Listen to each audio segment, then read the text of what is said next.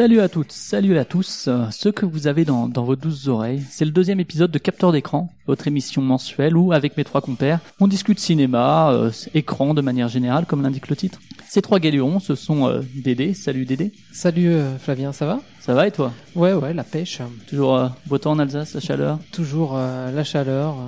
On peut se bronzer dans le jardin, c'est sympa. Ouais. Euh, je suis aussi avec Matt. Salut Matt. Salut Flavien. Alors la pêche aussi La Bah banane oui, écoute, je suis super content que ce soit ton film, bizarrement. Ouais, ouais, T'as préparé tes, tes arguments. C'est ça, ils sont, des ils sont arguments en béton armé. C'est ça. Et enfin, on est avec Philou. Salut Philou. Salut Flavien. Alors t'es revenu Euh, ouais, mais j'hésitais. Ouais, à cause de quoi? À cause de ma méchanceté? Euh, ouais, c'est le choix de film. On en parlera tout à l'heure. hein. Ouais. Je rappelle le format rapidement, justement. hein. On on va commencer par une petite actu pop pour euh, pour chacun. Avant une question assez générale sur le 7 art et sa pratique. Ensuite, on va enchaîner ben, avec le film du mois. Cette fois-ci, euh, c'est c'est moi qui l'ai préparé. Je vous rappelle, à chaque fois, il va être proposé par un membre de l'équipe. Donc ce mois-ci, j'ai proposé la famille Tenenbaum de Wes Anderson, ce qui constitue donc le, le cœur vraiment de l'émission. Euh, et puis on se finit proprement en commentant une bande-annonce récente. Et ce mois-ci, ce sera, ben vous verrez à la fin. Et Quel teaser hein. oui, c'est ça, c'est ça. Et sans plus attendre, on va embrayer C'est parce sur. que les chats noirs, ça porte malheur, c'est pour ça. Je préfère pas Ah. l'aborder. Waouh, la 10. sur l'actu pop. Pop is dead, Pop is dead, Pop is dead, Pop is dead, Pop is dead, the king of Pop is dead. Euh, on va commencer par euh, par des des Dédé, tu toujours sur Netflix? Moi, toujours sur Netflix. Je vous ai fait ma petite sélection des, euh, nouveautés euh, Netflix. euh. On commence dans les dans les classiques avec euh, Midnight Express qui est arrivé. Alan Parker. Ah, peut-être, je ne connais pas les, le réalisateur. Un, un film euh, qui se passe euh, en partie dans les prisons turques. C'était pour faire le, le lien Ah, avec le film de la, de la dernière fois, La comédie turque. euh, avec la le comédie fil turque. rouge. Tu vas Ah, toujours trouver un lien chaque fois avec. Bah, gros lien avec l'actu en plus, la prison turque. ouais, ouais. Il y a une thématique turque là-dedans. euh. voilà, donc il essaye de passer de la drogue, mais euh, il se fait capter et euh, du coup il arrive en- dans une prison turque. Et dans les années 70, c'était pas, c'était pas la, la joie. Enfin, Bas- je crois que c'est tout. Basé sur des faits réels. Je hein. pense que Basé c'est sur toujours pas la joie. hein. Oui.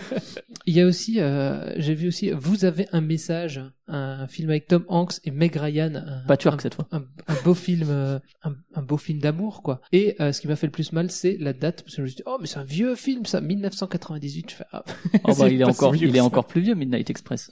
Midnight Express, c'est plus, vieux. Et je crois qu'ils vont en faire un remake un remake là dans pas longtemps de Midnight Express. Ah. Il me semble avoir vu ça. En tout cas, il y a un film qui a le même nom. Alors est-ce que ça va être un remake ou pas, je sais pas. mais- Ok. Euh, bah sinon, moi, j'avais repéré euh, Gringo, The Dangerous Life of John McAfee. Alors là, c'est un, Ah ouais. un documentaire sur John McAfee. Si vous n'avez pas suivi euh, ses, ses aventures rocambolesques de, donc il a créé le le fameux antivirus, John McAfee, ma- euh, l'antivirus McAfee, et puis il l'a revendu, et puis euh, maintenant il a des démêlés avec la justice, euh, il est en Amérique du Sud et il fait des, voilà, il a tué son voisin, enfin c'est des aventures ro- rocambolesques, tu vois, s'il en est. Donc ils ont fait un, un documentaire sur, Avec sur euh, lui. avec Bruce Willis et c'est mon voisin le tueur. ça. Presque. Euh, Il y a aussi euh, le, le dernier spectacle de Sarah Silverman. C'est une, une, une comique euh, qui est que, que moi j'apprécie euh, particulièrement. Elle est assez engagée en, en politique, mais euh, elle parle aussi euh, pipi caca, donc ça me fait bien rire. Le pipi caca, c'est politique. Voilà, c'est Voilà. politique. C'est pipi lutique. Et euh, je voulais parler d'une d'une série aussi. On va écouter. euh, Merry Christmas, trailer. sisters. Apocalypse, apocalypse. We caused it with our dumbness.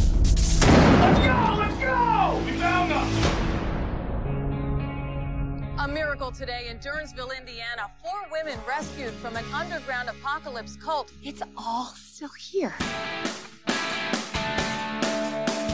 I'm not going back. What? I'm staying here.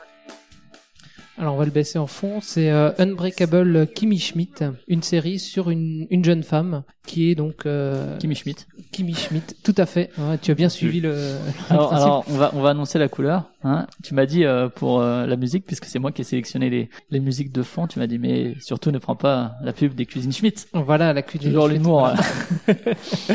Voilà, c'est pas Unbreakable Cuisine Schmidt, hein, comme ça. euh, certains pourraient, pourraient penser. Donc, euh, son histoire, en fait, elle est, elle est, elle se fait en- enlever quand, quand elle est ado et euh, par un, par un gourou qui, qui l'enferme avec euh, trois autres filles dans leur bunker, quoi, dans son bunker, et il leur fait croire que c'est euh, l'apocalypse, la fin du monde. Et euh, finalement, euh, donc au début de la série, elle, se- elle se fait sauver par euh, par le GIGN, enfin le, le SWAT, comme ça se passe aux, aux États-Unis. Elle arrive, euh, elle, elle part, elle, elle quitte son, son petit village et elle va euh, elle va à New York, donc dans la, la grande ville. Et du coup, euh, voilà, elle est totalement décalée. Elle a 15 ans, euh, ça fait 15 ans qu'elle est enfermée dans, Ah, dans le c'est- bunker. c'est comme Tarzan New York. Voilà, c'est un peu ça.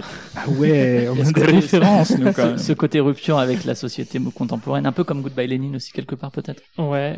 Oui, voilà, et donc euh, c'est totalement en décalage, c'est c'est totalement euh, c'est totalement drôle aussi. euh. C'est une, une série produite par, par et réalisée par Tina Fey qui travaille be- beaucoup dans le Friday Night non Saturday Night Live, Mhm. le, le spectacle de Comique de, comédie euh, hebdomadaire américain, voilà. Et voilà donc son, son, son histoire, et il lui arrive plein, plein d'aventures. euh.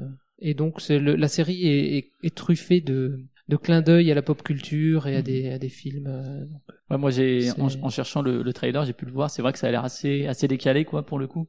Ça a l'air assez amusant euh, le côté décalage justement avec la société contemporaine ou et justement comment s'y confronter quoi. Voilà. Et euh, donc voilà, c'est euh, la saison 3 qui est disponible maintenant sur, euh, sur Netflix. euh, et donc je, je vous le conseille. J'ai juste une question. Est-ce que le gourou il vient de Normandie? Est-ce qu'il est de Caen ce gourou? Non, il vient pas d'Espagnol non plus. Il est pas grand non plus. D'accord. Bah écoute. Moi, merci j'ai pas tes- réussi à survivre à la saison 1. J'ai lâché Ah, euh, en cours de route. T'as lâché. euh, un- contre euh, un objecteur. Ouais. Pourquoi? Du coup, parce que moi, c'est vrai que ça me faisait marrer. Enfin, ça, je suis un peu en manque de séries comiques. En ce moment, je regarde Leftovers et puis c'est pas très oui, là, je peux, là, je peux comprendre. non, mais en fait, ce qui est, ce qui est cool, effectivement, c'est qu'au début, c'était vraiment dans le décalage. Elle a, elle a 15 ans euh, d'âge mental, on va dire. Elle découvre plein de trucs euh, technologiques. Enfin, elle a un retard euh, terrible. Mais en fait, euh, alors j'ai le problème avec euh, d'autres séries du même genre, c'est que au début, c'est très frais. Et en fait, je vois s'installer le schéma euh, série euh, Gimmick, classique, quoi. quoi. Ouais, Gimmick, voilà, c'est ouais. ça. Et euh, avec les personnages secondaires avec lesquels j'ai pas trop accroché. euh, je pense que je pense que si t'accroches pas aux personnages secondaires, c'est c'est difficile de suivre la série. Ouais, c'est vrai, euh, euh, Voilà. Après, Bon après c'est décalé, oui, on aime ou on n'aime pas, mais oui, non, c'est Voilà. c'est à tester. ouais. Le- Mm. Les premiers épisodes sont cool, au, au minimum. Après, sur trois saisons, c'est vrai que souvent, euh, voilà, il y a un moment, il faut s'arrêter. Euh, ils ont tendance Sauf, à sauf exploiter le Sense8. filon. Oui. sauf C'est pas beaucoup trois saisons. hein. Donc euh, Sense8, tu voulais en parler Ça. Netflix sur, euh, On peut en dire deux mots qu'ils Ouais, on peut, arrêtent euh, à la fin de la saison 2. Alors j'ai pas fini la saison 2. Moi, j'ai pas commencé la saison 1 encore. Bah, c'est compréhensible parce qu'ils viennent de dire que, euh, grosso modo, ils mettent 9 millions de dollars par épisode. Euh, c'est une logistique euh, à travers je sais pas combien de pays parce que forcément les mecs Ça sont répartis à travers la planète. Donc Ouais. euh, ça se comprend très bien que d'un point de vue retour sur Mm. investissement, ils étaient obligés de l'arrêter. Mais par contre, c'est une catastrophe pour ceux qui... Enfin, pour moi, ouais. Mais euh, est-ce qu'ils ont, est-ce que la, la fin de la saison 2 sans spoiler, hein, parce que Ah moi, non, c'est il y a Ça- des il y a des cliffhangers Ça, de la mort, et c'est horrible et il y a des questions n'auront euh, jamais de réponse. Enfin C'est- voilà. Au moins, ce qu'ils pourraient faire, c'est un dernier épisode, tu vois, un truc pour clore un peu le, le truc. Ouais, il, faudrait, mais c'est vrai qu'il le faut rarement. Ouais. Euh, Moi, j'ai le souvenir de Utopia comme ça euh, que j'avais commencé en sachant qu'il n'y avait pas de fin et euh, c'est pas trop grave non plus, même si Oui. effectivement il joue sur un cliffhanger le 15 les 15 dernières minutes du dernier épisode. Bah finalement t'en fais abstraction et Utopia ce même à la fin de la saison 1 ça aurait pu se terminer. Ça avait une, une cohérence. Là je sais pas c'est- Sense8 pour le coup je l'ai pas vu mais euh, Après, je les verrais bien partir sur un autre support, euh, que ce Ouais. soit une BD ou un livre. euh, pourquoi pas ouais. Je pense que c'est impossible pour euh, les, les, les personnes qui ont réalisé cette série, en l'occurrence les Wachowski, euh, de de pas mettre un point final au truc, quoi, tellement c'était ambitieux. Enfin, je sais pas. Après avoir, hein, il y aura je- peut-être un film euh, un jour, euh, justement. Pour finir le, le Peut-être. truc, comme Firefly. Quoi. Le, le film, je suis pas, je suis pas sûr que ça se prête bien parce que pour le coup, c'est assez choral, quoi. Et on voit que les films qu'ils ont fait comme ça, euh, que ce soit, pas, hein. euh, que ce soit Cloud Atlas ou Jupiter ouais, Ascending, Ah bah oui. c'est le fait que ce soit des projets aussi ambitieux d'un point de vue de la, des liens entre les personnages et tout. Je sais pas si ça se prête au format film. Après, euh, ouais. Alors, Non mais en soi, ça, en soi, ça a pas marché. C'est juste, c'est juste ça le Ah, si, problème. j'ai aimé, ça suffit. D'accord. c'est vrai qu'en BD, ouais, pour le coup, ouais, je pense que ça pourrait bien s'y prêter, même si eux, ils sont pas forcément de cet univers-là, quoi. Ouais. Donc, euh, Matt, toi qui étais l'objecteur sur Unbreakable Kimmy Schmidt, on va enchaîner avec toi. Eh bien oui, ben moi j'ai visité le, le Pixel Museum à Strasbourg, plus précisément à, à Je te mets une petite. William Lémergie. Ouais. Attends, laisse parler les William. Gentil petit bonhomme poursuivi par les fantômes, c'est Pac-Man. Vous êtes sûr Vas-y, tu peux enchaîner. Alors, parenthèse, hein, c'est Oui. un bel hommage à William Lémergie, Voilà, qui quitte Télématin. Petit ange parti trop tôt. Oui, donc euh, donc c'est un musée, donc le Pixel Museum, qui a ouvert en février dernier. Et euh, bah, moi, j'avais bêtement été encouragé par les très bons avis que j'ai vus sur TripAdvisor, notamment. Euh, donc il faut savoir que le musée est organisé en level pour imiter la progression en jeu vidéo. Donc t'as le niveau 1, niveau 2, niveau 3. Et alors euh, première chose à l'entrée, donc euh, j'ai une personne très agréable qui nous a indiqué qu'il fallait absolument qu'on voit tous les niveaux. Et euh, en fait, la personne nous a encouragé à pas remonter à l'étage, puisqu'au début en fait tu descends, avant d'avoir croisé un paquet de spaghettis. Parce que plein de gens en fait avaient jamais fait euh, l'entièreté du musée et puis ça avait ça avait l'air de le rendre un peu triste parce qu'il y avait une pièce qui avait l'air cool où il y avait un, on croisait un de paquet spaghettis. de spaghettis voilà. Et le fait, fait, est que on savait T'as mangé la salade de pâtes. le truc c'est qu'on savait qu'on devait chercher et trouver ce truc et on l'a jamais trouvé. On a, on a tourné un peu mais euh, voilà donc euh, ça donne une idée du fait qu'effectivement je pense qu'il y a des indications qui sont un peu mal faites mais soit. Pour ce qui est du contenu, en fait, il y a vraiment beaucoup beaucoup de choses sur les origines, les premières consoles. Et là, je pense que c'est c'est vraiment ce qu'il y a de, de plus intéressant pour, euh, en tout cas au moins le public de mon âge, une vingtaine d'années. Car en fait, dès qu'on arrive sur euh, Nintendo 64, PlayStation, euh, en fait, moi, ça me donnait plus l'impression d'être euh, dans un stock games ou un, un sous Micromania avec euh, les trucs. Ah, c'est les choses que t'as connues en fait. Quoi. C'est ça. C'est juste que t'as pas les prix, t'as juste les dates et euh, l'éditeur en fait. Donc euh, après, c'est vrai que c'est Bah, particulier. un, c'est un musée en, constante évolution. Oui. C'est c'est un peu c'est un peu ça quoi. Bah, c'est comme moi je me posais la question là euh, dernièrement j'ai vu que les, les jeux vidéo euh, sont dans dans la médiathèque euh, où je vais et je me demande est-ce que c'est un, un endroit pour les jeux vidéo quoi? Est-ce que Il y a plein d'endroits. hein. Ça dépend en fait ce que tu veux en tu faire. vois, là, c'est c'est euh, la médiathèque, il y a de l'emprunt? historique. ouais. non c'est juste pour euh, pour c'est jouer juste sur en expo, place, quoi. ouais. C'est- Non, non, mais c'est toujours bien le, le jeu vidéo comme un, un produit culturel aujourd'hui, qui euh, un jeu vidéo peut coûter plus cher qu'un film français. Il- non, mais c'est vrai qu'il y a- Aucun film américain. hein. Oui, C'était 150 millions. euh. c'est énorme, la masse, euh, il y a énormément de gens qui travaillent dessus, et c'est vrai que c'est considéré comme un produit culturel. Et donc, comme le jeu de société, euh, il a sa place. Sauf que, effectivement, il y a des personnes qui caricaturent beaucoup les bibliothèques comme le lieu, euh, voilà, où il y a le livre, uniquement Mmh. le livre, alors que justement, aujourd'hui, euh, la bibliothèque doit être, la médiathèque doit être un lieu de, de, de vie qui fait connaître, qui développe, euh, qui propose euh, l'ensemble des produits culturels. Oui, mais ça, je trouve que ça encourage pas les, les jeunes à, à lire euh, et, et à faire des jeux de société. S'il y a le jeu vidéo qui est d'apparence, enfin, enfin, qui est d'accessibilité plus plus facile, tu vois. C'est pas le même. Alors, euh, il faut bien voir que le jeu vidéo en médiathèque doit pas être, euh, ça doit pas être fait n'importe comment non Oui, plus. ça doit être choisi. Il y a, il y a- il y a une démarche, euh, des ateliers, des conférences, une vraie démarche de sensibilisation hum, au danger. Où euh, l'idée c'est aussi de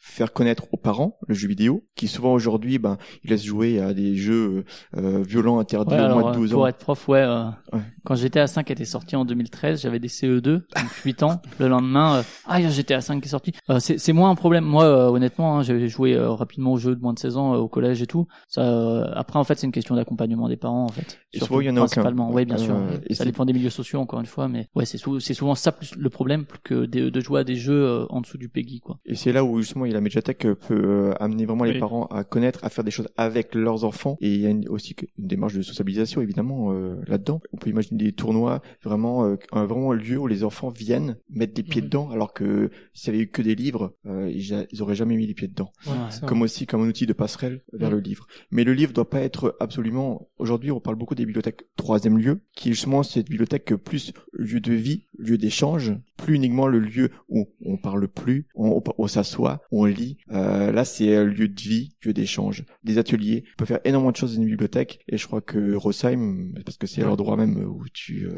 vois les jeux, j'ai pour pas nommer, ils ont une belle démarche. Après, à voir s'ils proposent également les animations qui vont avec ça. Je pense pas forcément. Après, c'est un sujet assez vaste, hein, honnêtement, pour euh, parler de conservation du patrimoine, parler de effectivement sacralisation du lieu et le fait que c'est pas les mêmes jeux que ceux auxquels ils jouent à la donc ils n'ont pas le même rapport avec ça. Là, pour revenir vraiment sur le Pixel Museum, je crois, je crois que c'est le seul musée, euh, comment dire, à longue durée, permanent, disons. Oui, Il y a déjà eu plein, permanent. de- plein d'expos et tout en France hein, sur le jeu vidéo. Des... Il y a euh, à Paris en ce moment une expo qui est dans le commissariat Jean Z, qui est game aussi, qui parle aussi de tout ça, de toute l'histoire du jeu vidéo, avec une présentation des anciennes consoles jusqu'aux plus récentes. Le truc, c'est que ouais, il y a ce côté patrimoine. Faut réussir à le rendre ludique et intéressant. Alors je crois qu'il y a des consoles où tu peux jouer, mais en même temps quand tu y joues, ben ça les abîme, donc ça casse un peu le côté euh, conservation. Euh, mine de rien, tu disais pour les gens de ton âge, je crois que les gamins, euh, les plus jeunes, euh, l'an dernier il y avait eu Start to Play qui sera conduit cette année à Strasbourg, Mhm. et des, des gamins de 7 ans, 6 ans, et comme, ils jouent à Pong, ils jouent à Pac-Man, ils jouent à, à Duck Game, et ils s'éclatent, et ils se rendent compte, en fait, que le gameplay était tellement pur à cette époque, parce que c'était purement du gameplay, que euh, tu t'amusais encore.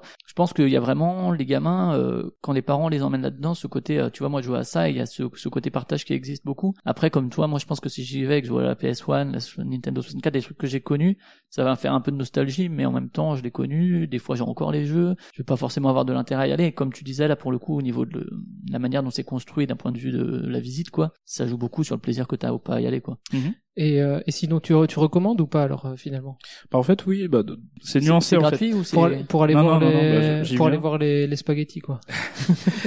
Bah, en fait, euh, donc il y a quelques bornes d'arcade qui sont sympas, qui sont mises à disposition et qui permettent de jouer à des jeux bah, jusqu'à deux joueurs. Ça c'est assez cool. Donc il y a effectivement du Pong, du Pac-Man, euh, du jeu de Street tir, Fighter. euh, jeu de foot. Mm. Euh, je ne sais plus. Il y a du Tekken 7 Ah, de façon Tekken 7. surprenante. oui. Ah ouais, c'est vraiment jusqu'au tout dernier truc. Ce qui a permis à Madame de me battre, hein, comme c'est un Tekken et que t'appuies euh, un peu n'importe Voilà. comment sur les boutons. Non, c'est de la Euh, technique, le Tekken. Non. Tekken, non. Donc effectivement, à la fois des bornes d'arcade et euh, des consoles qui sont en libre service. Et euh, malheureusement, certaines sont destroy. Et euh, tu sais, les contrôleurs fonctionnent plus trop. Et tu sais pas en fait si c'est normal, s'ils l'ont eu comme ça ou si c'est euh, Ouais, euh, des visiteurs qui, au bout d'un moment, euh, Ouais. ont cassé le matos. Mais euh, surtout en fait, les, le problème, boutons L et L et R de, de la Super Nintendo ont encore leur petit ergot où ils sont cassés euh, Parce que ça, c'était toujours le truc euh, qui, qui a jamais tenu sur les manettes. Ah, je crois pas qu'il y avait de Super Nintendo pour le coup. Quoi? Il y a même pas de... oh, euh, Ah, un- Il y a- il y a la lacune dans ce musée. hein. Moi, j'ai pas. hein.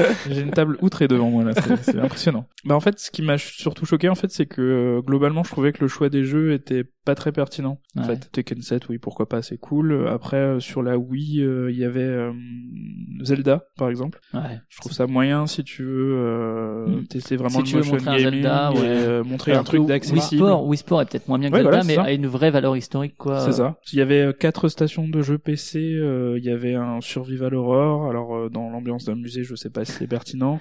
Un jeu un peu expérimental. euh, un- le titre est très long, mais il y a Dr Lanskeroff. euh, Ah ouais, ouais, machin. The Tiger, euh, truc, machin. Donc là, typiquement, ma femme s'est assis sur le, euh, s'est assis euh, devant le poste et euh, a appuyé sur euh, Start parce qu'il y a, un, il y a un- c'est un, c'est un faux jeu en fait. euh, Ouais, c'est Quand- dans, la quand lignée sur Stan- Start. c'est dans la lignée de Stanley Parable, je crois que c'est même le même développeur. C'est ça, quand t'appuies sur Start, euh, t'as en fait une voix qui te parle et qui dit Oh attendez, euh, il y a déjà quelqu'un qui est en train de jouer au jeu et puis il t'emmène dans un autre truc alors que... C'est un jeu gratuit sur Steam, hein, pour ceux qui sont intéressés. C'est une expérience assez intéressante, mais ma femme voulait juste tirer sur des choses et elle était un peu frustrée. Ah, voilà.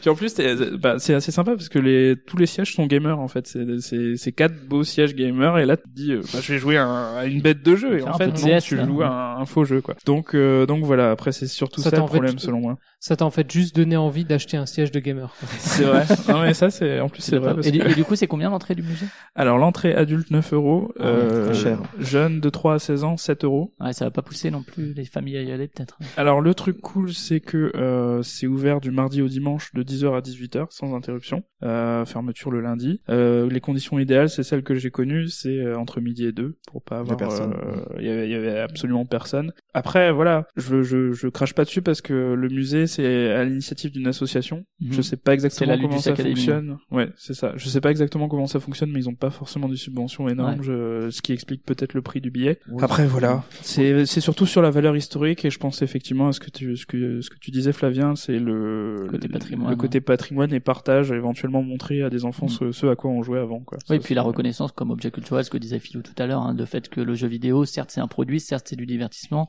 mais comme le cinéma dont on parle aujourd'hui, c'est aussi vecteur de représentation d'une société et euh, que à ce titre-là, ça vaut le coup de le conserver et ça pose toutes les dynamiques de Ouais. questions de conservation que pose aussi la pellicule, euh, le numérique et compagnie. Euh, Alors euh, moi c'est vrai que ce, ce musée, j'ai suivi euh, l'actualité quand il s'est ouvert et il y a une vraie euh, couverture euh, nationale, hein. donc il y a une reconnaissance hein, de, de ce musée, hein. c'est le premier a priori. Ah oui oui tout à fait. Ouais, ouais. Donc, Premier euh, permanent, ouais. Ouais, donc c'est c'est plutôt pas mal. Après, moi, je- j'ai plus de mal. euh, on parle de conservation, euh, mais en même temps, on parle de, de jeux des bornes en libre service. Euh, J'essaie juste de, comprendre qu'est- qu'est-ce qui différencie ce lieu par rapport à une salle de jeu où tu as une expo euh, dedans, euh, comme il existe, on existe beaucoup des expos de, de la création du jeu vidéo. C'est gratuit dedans les bornes.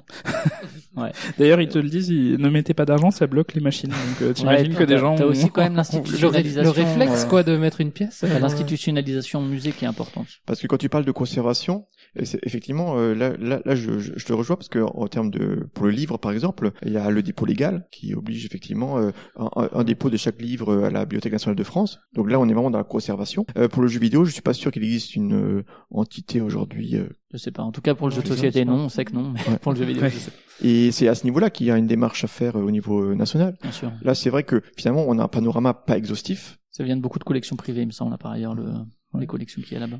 Donc euh, oui, effectivement, si ça c'est permet. exhaustif, après peut-être que très honnêtement, je pense que j'en attendais plus que ce que j'ai vu. Ouais. Mais après, c'est pas Mm. forcément de leur faute. Après, euh, mention euh, très bien à leur euh, exposition euh, Alors temporaire. bar, Non. qui en attendant dimanche très bien. leur exposition temporaire qui était en fait euh, dédiée à Nintendo et là effectivement on avait beaucoup d'objets de, de cartes à jouer en fait faut, faut Ah oui. savoir que Nintendo à la base dérivés, c'était quoi. pas Ma- Mario et c'est ça existe depuis carte à jouer euh, depuis le- 1800 ouais, le depuis 19e, le ouais. 19e siècle donc euh, il y avait vraiment des choses intéressantes là-dessus Voilà. D'accord. là on est vraiment côté musée là pour le coup c'était vraiment le des objets de collection c'est à Strasbourg.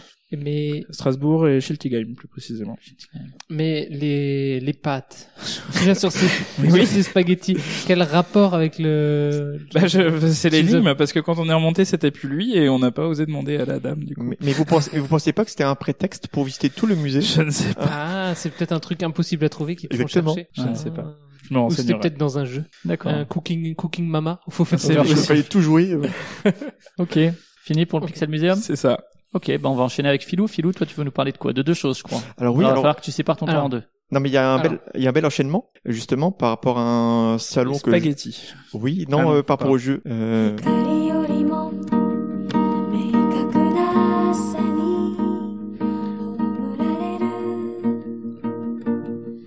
Par rapport au jeu.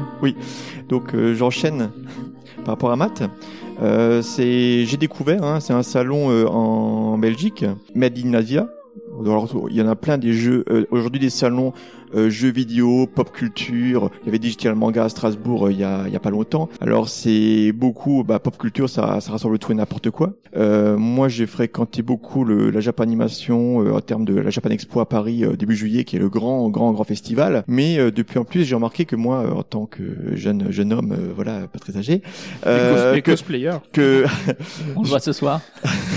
qu'il y avait un vrai rajeunissement et la cible devenait vraiment euh, les, les, les, les plus jeunes. On est, on est- la France est l'un des plus gros consommateurs manga euh, européens. Je crois le, le plus gros consommateur après le Japon. Tout à euh, fait, hein. monde, hein. Mais il y avait une vraie, on voyait en termes de d'artistes et autres, l'idole, qu'on ciblait de plus en plus les jeunes. Et d'ailleurs, je le voyais en termes du public, hein, et je me sentais de plus en plus décalé. Il y a un salon donc euh, en euh, l'équivalent de la Japan Expo.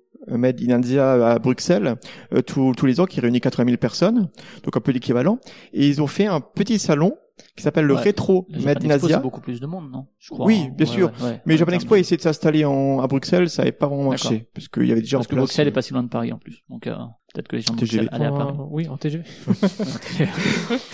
Et donc euh, rétro euh, Made in Asia est assez intéressant puisqu'il cible vraiment euh, les trentenaires donc euh, par rapport à aux euh, aux jeux aux jeux vidéo jeux anciens euh, justement euh, donc euh, les, les vieilles consoles et également donc enfin le rétro gaming également tout ce qui est dessin animé des années 80 90 et il faut venir des invités japonais prestigieux puisque cette Ils ont année fait venir Koldorak. non, euh, j'ai rencontré euh, à Japan Ah, Expo euh, rencontré, ouais. Go Nagai, effectivement. C'était encore la- une époque où il y avait il ciblait à cœur un public. Et là, il faut venir. Alors, c'est des noms assez importants. Il faut venir deux actrices de la série très très connue japonaise euh, Bioman, Force Jaune et Force- Rose. Ah, bah voilà. Et il faut venir également le chanteur du générique original. Là, c'est c'est culte. hein. Bernard Minet. Non, mais justement original. Donc du, du- du- du générique japonais Ah, du- de Ouais, Saiyan qu'on connaît- Seiya. Celui qu'on connaît pas. Ah non, euh, de... euh, Nobuo Bernard Yamada qui chante bah, le Pegasus Fantasy hein, que tout le monde connaît, Ah, un bien générique sûr. culte parmi Moi, les gens de mon goût, quoi. en tout cas à découvrir et c'est vrai qu'il fera euh, un showcase et il, euh, et il y a encore d'autres invités japonais qui vont venir donc vraiment euh, l'occasion de, de, de replonger dans l'univers des années 80-90 sur les dessins animés cultes euh, et les jeux vidéo qu'on a connus également donc beaucoup Tu- nostalgique beaucoup régressif Tu sais que nous deux, on a, on a connu les, les, les, les dessins animés des années 80-90, mais deux personnes autour de cette table Ouais. n'ont- pas trop connu pas le- Je connais, je connaissais le club Dorothée. Voilà, c'était Génération Club Dorothée en fait voilà non, moi pas trop ouais. Donc euh, vraiment un salon, je pense vraiment très intéressant puisque le dernier salon euh, qui ciblait cette euh, ce public qui n'est pas le public le plus vendeur, puisque qui se réduit au fur et à mesure avec les activités professionnelles et autres. On se détache de ce genre de d'activité. Euh, C'était le cartooniste euh, à Toulon en 2013 où il y avait euh, que euh, les générations 90 et 20 artistes japonais. Alors c'est un bide, hein, parce que comme ils ciblaient vraiment euh, les trentenaires, qui sont pas venus euh, en masse, ils, le, ils le refont pas deux fois. Les trentenaires, ils vont au resto le, le- le week-end et puis ils ramènent leurs enfants au parc. Voilà, c'est ça. Mais en tout cas, voilà, le 7 et 8 octobre, rétro Made in Asia, vraiment, je pense que ça vaut le coup. Ah, donc, a donc à Bruxelles, Ah, euh, non, à Namur. à À Namur. En plus, il y a de la bière euh, en Belgique. euh, Et ça voilà, va. double motivation. Et donc euh, juste euh, la chanson d'introduction que j'avais mis c'était euh, un titre de Ichiko Aoba qui est une artiste japonaise en l'occurrence et euh, qui a fait un très bel album qui s'appelle Zero en 2013 et qui a fait plein de bons albums depuis et d'ailleurs il y a Elle a 0% fait son live qui est très bien. Non, elle a fait 0% en live qui est super bien aussi. J'ai flippé, j'ai ouais. cru que t'allais parler de Zelda là du coup. Elle a peut-être fait euh, la musique euh, de... Non non. Non, d'accord. Et tu voulais nous parler très très vite Ouais, d'une très autre vite, BD. d'une autre BD, donc euh, Nature morte, donc euh, de Oriol et Zidrou. tu peux la montrer au micro. Ouais, Allez. micro, Voilà. regarde, voilà, une femme nue, une femme nue sur euh, la couverture, L'origine du profitez-en. monde. Ça fait plaisir. Donc cette BD elle est assez euh, remarquable puisqu'elle évoque un peintre euh, catalan euh, du début du XIXe siècle, peintre endetté, raté, et qui est pourtant l'espoir de la peinture. Tous ses euh, le, le nomment, je considère que c'est vraiment un espoir. Sauf que ces toiles, il préfère les garder. Il y a un attachement très personnel. Euh, dans le précédent capteur d'écran, on parlait du rapport à l'art. grands... Est-ce qu'elles ont des grands yeux? Ah, C'est pas la même époque là. Non, mais il y a un même les boobs là. Elles ont des gros seins. Ah, c'est c'est un autre style, c'est un autre style. Alors justement, euh, sur la couverture, on voit euh, sa muse, euh, celle que après l'avoir peinte, Samus Aran, tu veux dire? Qu'est-ce qu'on s'amuse et justement, ce, ça, ça, ça part comme en biopic, justement de ce de ce peintre méconnu euh, qui passé à côté, euh, voilà, de, de la gloire. Lorsque sa muse disparaît et qu'il y a une enquête policière euh, qui se fait, euh, on sombre quelque part dans dans le fantastique parce qu'il remarque que tout ce qu'il peint euh, disparaît. Et en fait, euh, on a du mal, à, enfin du mal, on est plongé dans cette histoire, on y croit. C'est le Death Note Et- en fait. Et il y a un basculement. Parce que Et- oui, no- normalement dans les histoires, quand tu dessines des trucs, ils apparaissent, tu vois. C'est c'est plutôt, Oui. ça- c'est plutôt comme ça d'habitude. Mais ouais. C'est vrai.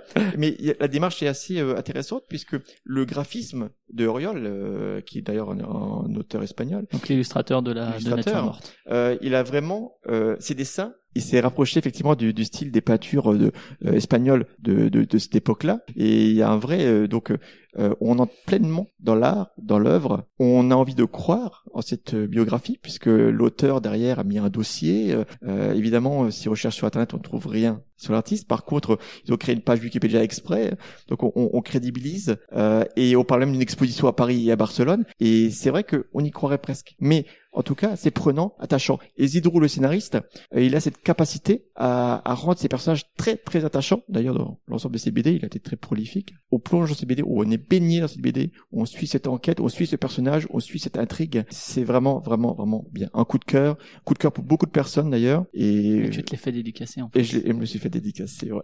Ouais. Bah, Est-ce que cette dédicace a disparu? Je vérifie chaque jour. Est-ce qu'il t'a fait Ah non, t'es devant nous, donc c'est bon.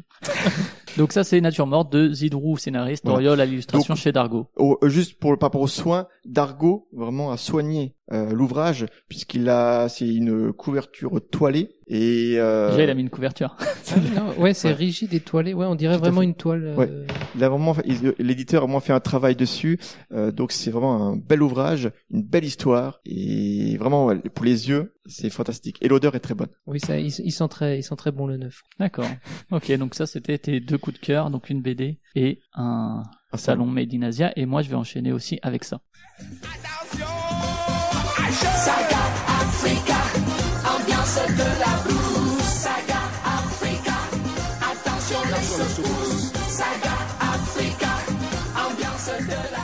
Tu vas nous parler de Roland Garros. C'est ça, et de la victoire de Raphaël Nadal, sa dixième victoire s'est passée dimanche, euh, hier, euh, à l'heure de, de cet enregistrement. Non, je vais pas vous parler de ça, je vais pas non plus vous parler de Yannick Noah, tout à fait respectable personnage, faut qu'il. Rappelez-moi, rappelez-moi de ne pas faire une playlist euh, Spotify de toutes les musiques qu'on utilise. Ah, ok.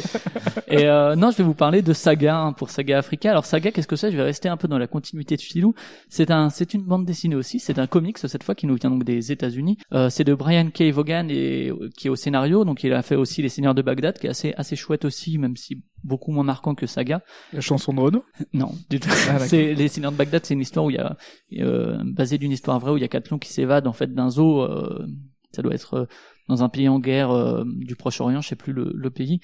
En fait, euh, il- lors du bombardement, et ben ça, ça détruit le zoo. l'Irak si c'est Bagdad, non? C'est bon en géographie.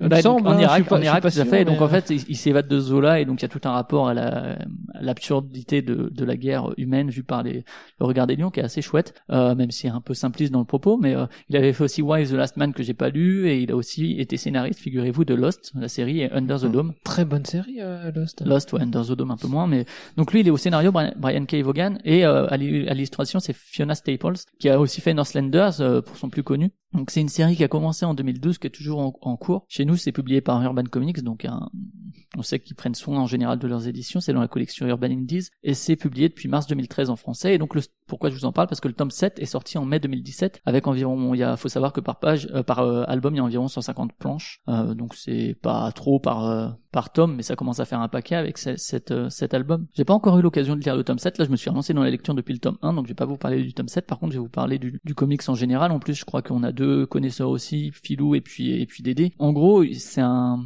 un space opéra euh, disons un univers très très riche euh, de science-fiction mais qui se centre autour de plein de thèmes différents, mais surtout d'une histoire d'amour, euh, d'un Roméo et Juliette en fait dans un space opéra, puisque ça parle de l'amour de deux représentants de peuples qui sont en conflit depuis des décennies, d'un espèce d'amour impossible qui est né dans une prison et qui va donner lieu un peu à une espèce de preuve de cet amour euh, contre nature, qui est finalement un enfant qui a des ailes comme sa mère Alana et des cornes comme Marco, donc son père. Et donc la gamine, elle s'appelle Azel et c'est elle qui est la narratrice et raconte l'histoire. Euh, le couple et cet enfant sont recherchés par les deux peuples en conflit parce que euh, voilà c'est pas tout à fait correct etc au niveau de la au niveau de, de l'image que ça donne et par leurs mercenaires. Donc euh, il y a vraiment plein d'acteurs impliqués dans la recherche de ce couple et tout tourne autour de, de cette recherche. Et il y a plein ça brasse vraiment même si c'est ça vraiment le thème central la famille et l'amour impossible côté Roméo et Juliette ça brasse un nombre de thèmes incroyables à travers tous les personnages secondaires. Donc il y a le thème de la famille d'être parent d'être enfant euh, les conflits dans un couple qui est justement un peu fragilisé par euh, par le monde qui l'entoure et qui veut pas de, de cet amour. Euh, il y a aussi le conflit entre la tradition et les machines. Il faut savoir que le peuple de Marco, il, il habite sur couronne et il pratique la magie, tandis que les opposants sont euh, sur continent et c'est plutôt des, une coalition qui maîtrise la technologie. Euh, sur le traumatisme de la guerre avec le prince robot qui est un super personnage aussi, qui lui a vraiment été traumatisé par la guerre. C'est des personnages avec un écran à la place de, de la tête et euh, souvent il y a ces traumatismes qui s'impriment sur son écran à certains moments. euh, c'est assez fort visuellement et euh, ça évoque plein de choses. À certains moments, il y a du cul aussi. Hein, Ouais, bien, bien. Sûr, ouais, ouais, tout à fait, tout à fait, ouais. C'est bon, euh, c'est pas à mettre en- entre les mains des enfants. Il y a quand même pas mal effectivement de, de scènes de sexe relativement explicites qui s'intègrent très bien dans, le récit qui sont jamais vulgaires pour être vulgaires. Euh, donc l'univers il est super riche. Il y a plein d'arcs secondaires réussis. Je pense euh, aux indépendants, les chasseurs de primes, qui que ce soit le testament, la marque, euh, ils sont vraiment super attachants. Enfin, ils, ils sont assez assez Ils ont, une, complexes. ils, ont, ils une identité graphique aussi. euh, Ouais, à la fois graphique et puis dans, et dans la caractérisation dans du personnage. Voilà, c'est et même dans dans le dessin en, Ouais. en gros, voilà, c'est c'est assez c'est assez typé comme euh, comme dessin. Je trouve. Ouais, et puis le fait que ce soit dans un univers, un univers de SF, ça autorise plein de choses. Euh, Il y a aussi la troupe théâtrale, là, à un moment, il passe dans une espèce de troupe théâtrale de télé-réalité, disons, pour faire court, de, en tout cas, divertissement très grand public. Euh, pareil, ça, ça dit plein de choses là-dessus. Il y a les parents de Marco aussi qui s'in- s'insèrent là-dedans, et il y a une espèce d'auteur qui est adulé par Alana, qui vont voir un moment, qui est aussi un personnage, enfin voilà, tous les personnages secondaires sont vraiment assez, assez intéressants. Alors, il y a plein de rebondissements, plein de cliffhangers et tout. C'est en, découpé en chapitres. Et euh, on retrouve le côté série avec, euh, à la fin, la dernière planche, il y a beaucoup de planches euh, pleine page qui sont assez réussies en général. La, dernière planche du chapitre est en général annonciatrice de quelque chose d'autre. Donc euh, voilà, ça tient en haleine, ça se lit assez, vite. Donc les illustrations sont super réussies. Et puis c'est surtout le mariage entre illustration, thème, le côté histoire d'amour qui moi me, me fait vraiment adorer cette série depuis le début. Alors j'ai pas encore lu le tome 7, j'imagine qu'il est dans, niveau qualitatif dans la continuité des précédents. Donc euh, voilà, il y a quand même pas mal d'humour aussi, hein, mine de rien, c'est pas juste euh, romantique et euh, guerrier, etc. Il y a aussi quand même pas mal d'humour pour désamorcer tout ça. Je sais pas si quelqu'un veut rajouter un truc. Mais... Non, Très bien. c'est- Ah, T'as t'as bien ah, présenté. euh, dans- Alors, c'est- ça, me permettait juste de souligner que c'est vrai que souvent, quand on parle de comics, on imagine euh, voilà les super-héros, euh, les Marvel, euh, DC héros, alors que non, c'est juste parce que c'est une BD américaine. Hein, Oui, tout à fait. ouais. Bah, Snoopy est, une- est un comics. Voilà, Calvin et Hobbes sont des comics. Euh, ensuite, au niveau de l'univers, euh, c'est vrai que moi, je parlerais plus de de de, de la science fantasy. Hein, science fantasy, fantasy c'est un genre. Hein. Euh, fantasy, euh, et la euh, science fantasy, tu nous en parlais déjà la dernière fois. Mais oui, tout à fait. Je, je le rappelle, euh, c'est pour ça, c'est une notion qui. c'est c'est pour dire que parce que c'est vrai que la science-fiction, euh, euh, c'est c'est c'est très. euh, Plutôt le côté cartésien du truc. Enfin. Ouais, euh, vraiment, on est vraiment dans, dans, euh, l'espace, c'est très technique. Alors que là, on est quand même mélange de fantasy. Ouais, donc quand euh, même pas au niveau de la diversité des ça, peuples et Ouais, c'est ouais. ça, voilà. Et ça rend d'autant plus le potentiel de l'univers, effectivement, comme tu as dit, euh, énorme. Hein, c'est- Ah ouais. les, les Et ça développements. autorise plein de, Voilà. plein de délires visuels aussi. Voilà, et c'est vrai que le scénariste est particulièrement euh, voilà euh, doué, euh, créatif. Donc euh, je ouais, je rejoins euh, à suivre comme BD. Voilà, bah écoutez, on a fini sur les actus pop, on va enchaîner euh, sur euh, la question globale sur le cinéma. C'est euh, oui, euh, ce mois-ci, j'ai proposé comme question générale de pourquoi est-ce qu'on va choisir de regarder un film plutôt que celui-ci, alors que ce soit au cinéma ou que ce soit chez soi. hein. La dernière fois, on a vu qu'on regardait plutôt tous les films chez nous. Euh, Peut-être Matt, en général, comment tu sélectionnes le film que tu vas regarder et pourquoi celui-là? Euh, déjà, le problème, c'est que Parce qu'il a, non, parce qu'il a écouté Capteur d'écran, ils ont dit que c'est un super film, alors il est allé euh, le voir direct. Ou parce qu'il doit préparer euh, Ah. Ah, dé- déjà le problème euh, le problème principal c'est que je le choisis parmi euh, une liste très grande de films sur sens critique euh, parce que j'ai un côté un peu collectionniste et que je veux voir plein de choses Euh, je suis très curieux donc il y a vraiment plein de choses qui m'intéressent. Donc ça c'est le premier point. Euh, deuxième point euh, bah, ça dépend de si je regarde avec euh, madame ou si je regarde seul Euh, si je regarde avec madame j'ai tendance à pas choisir un film déprimant parce qu'elle aime pas ça. Du coup je regarde plus les films euh, un peu lourds euh, seul on va dire. Et tu euh, pleures tout seul dans ton coin. Avant d'aller la retrouver au lit. C'est ça. Oh, j'ai encore regardé pas ce film. Et euh, bah, un peu la même chose avec les films qui font peur aussi. Euh, euh, à pas aimer ça, donc je. Ah, pourtant c'est bien pour draguer. Après elle se colle. Oh, j'ai Ouais. trop peur, Matt. Il a Protège-moi. draguer, et tu c'est sais. ça. ah, c'est vrai que t'es marié. C'est ça.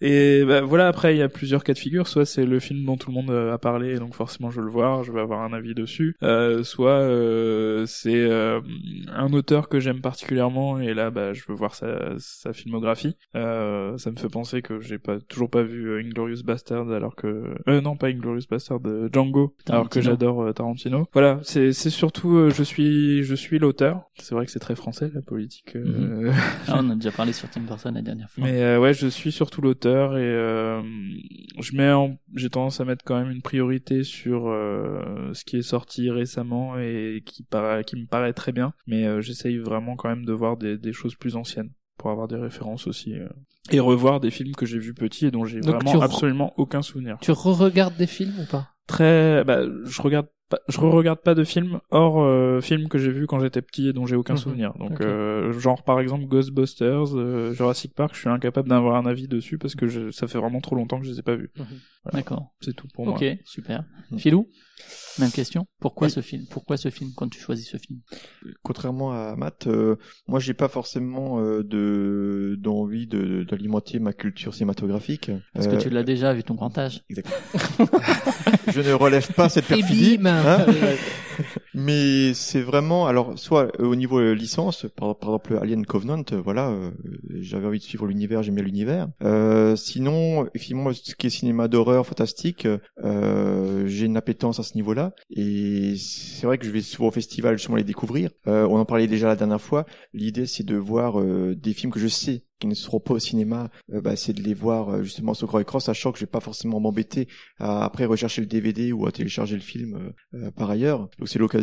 Euh, sinon, j'aime beaucoup revoir les classiques. Moi, j'ai des j'ai des classiques euh, euh, intemporels. Tu fais partie de ces gens qui regardent chaque année un film, euh, qui le regardent à chaque fois, chaque année, Les ils sont sûrs de voir une bronzés, fois. Ouais. les bronzés Ouais. tous les tous les mois de juillet quand ça passe à la télé. Alors pas euh, les pas les pas les bronzés, euh, le gendarme de Saint-Tropez. En Ah, été, c'est pareil. J'adore euh, Louis de Funès, c'est un de mes euh, acteurs préférés. Et Les Dents de la Mer, évidemment en été, c'est classique. euh. Sinon, j'aime beaucoup les films à grand spectacle. Pour moi, la euh, en fait la musique est une composante essentielle. Et en fait, euh, les films qui, qui sont portés par une musique, euh, comme bah, Gladiator, Pirates des Caraïbes, euh, Dernier Mohican, euh, High School le barbare. Musical.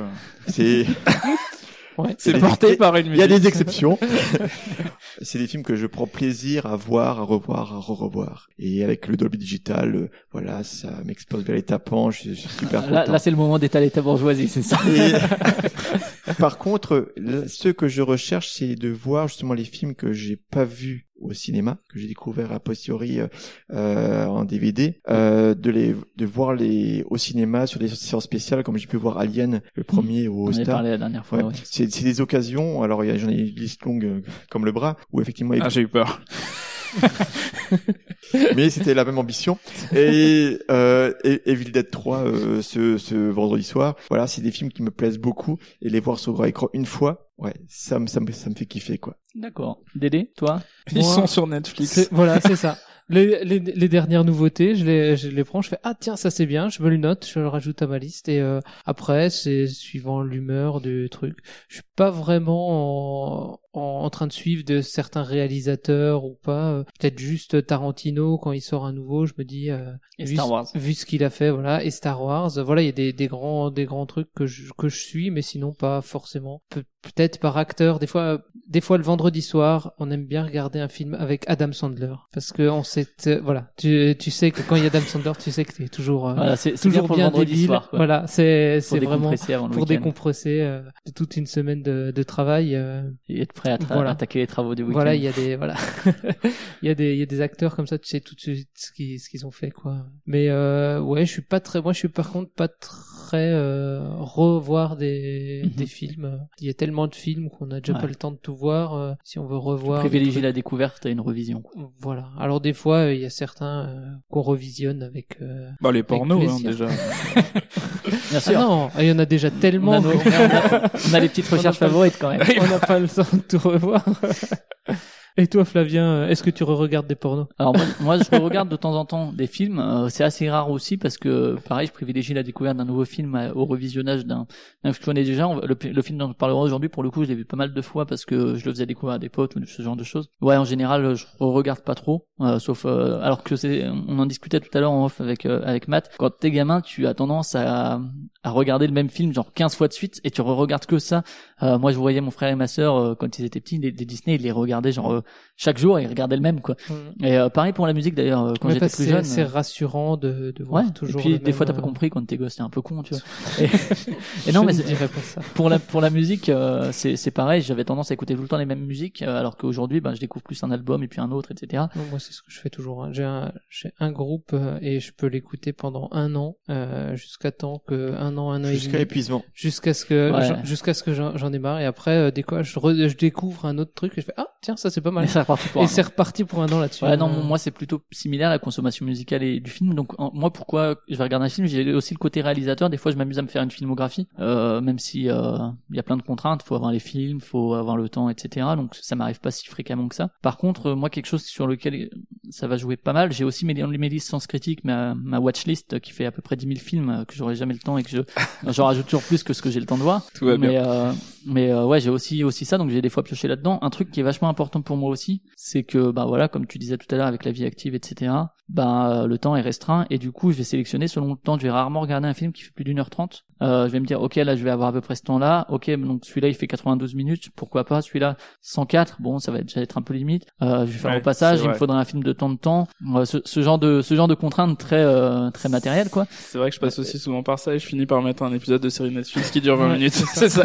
Et, et, et là, la famille Tenenbaum, euh, 1h48. Il passe pas.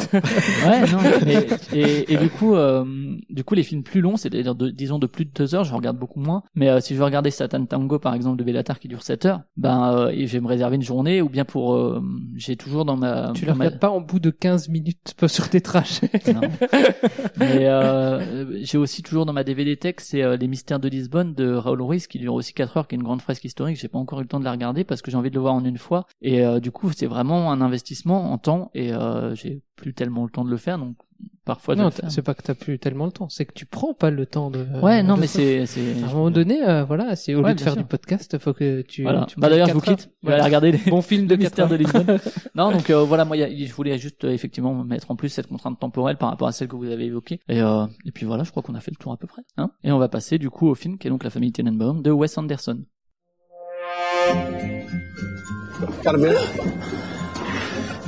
a? What are you doing here? Uh, I need a favor. I want to spend some time with you and the children. Are you crazy? Well, wait a minute, damn it. Stop following me. I want my family back. Well, you can't have it. I'm sorry for you, but it's too late. There were three extraordinary children in the Tenenbaum family. Margot Tenenbaum was an acclaimed playwright and won a Pulitzer Prize in the ninth grade. What'd you think, Dad? Didn't seem believable to me. Richie Tenenbaum was a champion tennis player ranked second in the world by age 17. Chaz Tenenbaum was a financial expert and started buying real estate in his early teens. I said sell it. Yeah. Well, I'm on my way. They were brilliant. They were famous. They were unlucky enough to be the children of a man named Royal Tenenbaum. He also stole bonds out of my safety deposit box when I was 14. Now, for the first time in 22 years, they are all living together under the same roof. I hear you're dying. Oh, how long are you gonna last? A month? A year? I've got six weeks to set things right. I want this family to love me. Right, Lisa. You know who I am? I'm your granddad. His name is Royal Tenenbaum. You told us he was already dead. Let's hit it. How are you feeling? I'm having a ball. Scrapping and yelling. You stay away from my children. Do you understand? Oh, I got it. I haven't been in here for years. Hey! Are you listening to me? Yes, I am! Mixing it up. Are you trying to steal my woman? I beg your pardon. I want you out of my house! Oh, yeah? Right on! Loving every minute with this damn crew. What's so funny? These little expressions of yours. I don't know what you're talking about, but I'll take it as a compliment. How interesting. How bizarre.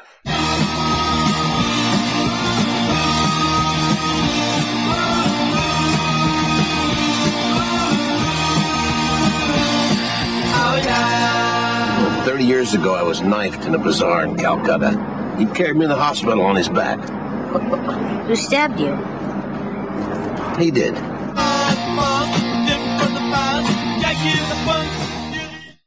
Donc La famille Tenenbaum, un film de 2001 donc réalisé par Wes Anderson qui est son troisième long métrage si je dis pas de bêtises. Il avait fait euh, un court métrage sur euh, qui s'appelait Bottle Rocket. Ensuite il avait fait le long métrage Bottle Rocket qui en français est Tête brûlée si je dis pas de bêtises. Ensuite Rushmore qui l'installe un peu comme réalisateur euh, plus reconnu disons même si c'est pas un réalisateur star et La famille Tenenbaum donc en 2001 et on le connaît pour d'autres films euh, plus récemment Moonrise Kingdom, euh, The Grand Budapest Hotel, La vie aquatique, ce genre de choses. Il a fait aussi plein de pubs. Alors un peu comme Matt, je vais un peu copier ton plan de la dernière fois, d'accord? Ah, bravo. ouais, écoute. Quelle Inspiration. originalité. Non, mais euh, je voulais savoir votre sur, sur sa qualité, cela dit. votre relation euh, avec Anderson. Est-ce que vous aviez déjà vu, entendu parler ou observé certains de ses films? Philou, peut-être? Alors pas de relation intime, mais Ah euh, bon C'est pas, c'est pas ce qu'on lit sur Internet.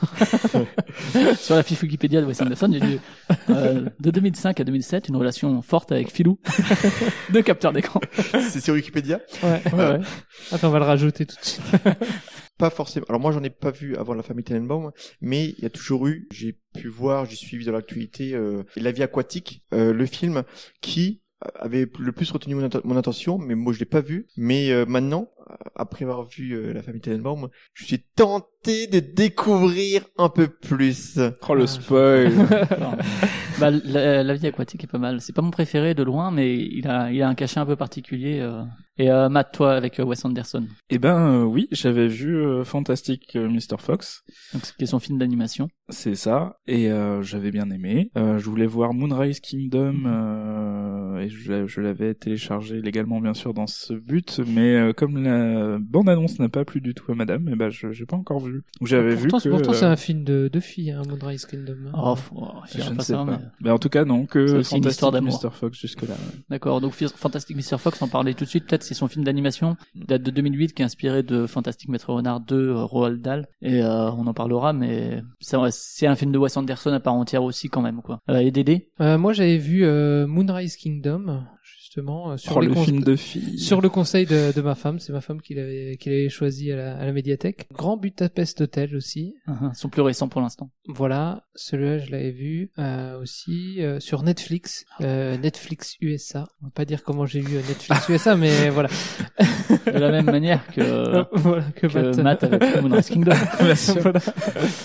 T'avais vu une pub Stellar toi aussi de, de, Wes Anderson, non? Non. Non. Oui, il a fait, des- il a fait plein de pubs. pubs. Ouais, il a Oui. fait des pubs, ouais, mais elles sont, elles sont parfois réussies et il avait Et fini- parfois ratées. Et parfois assez ratées. Bah, et celle de Stella Artois est assez ratée pour le coup. Et euh, il avait fait aussi euh, euh, Prada et c'était aussi raté. Par contre, il en a fait une sur H&M. On voit, en fait, c'est un espèce de film de Noël avec Adrien Brody. Et euh, de plus en plus, il y a certaines marques qui cherchent des réalisateurs comme ça phares euh, pour faire quelques pubs. Euh, Il y, a, il y a Lynch, hein, par En exemple, qui en Bretagne, fait je crois, aussi. hein. Le, Non.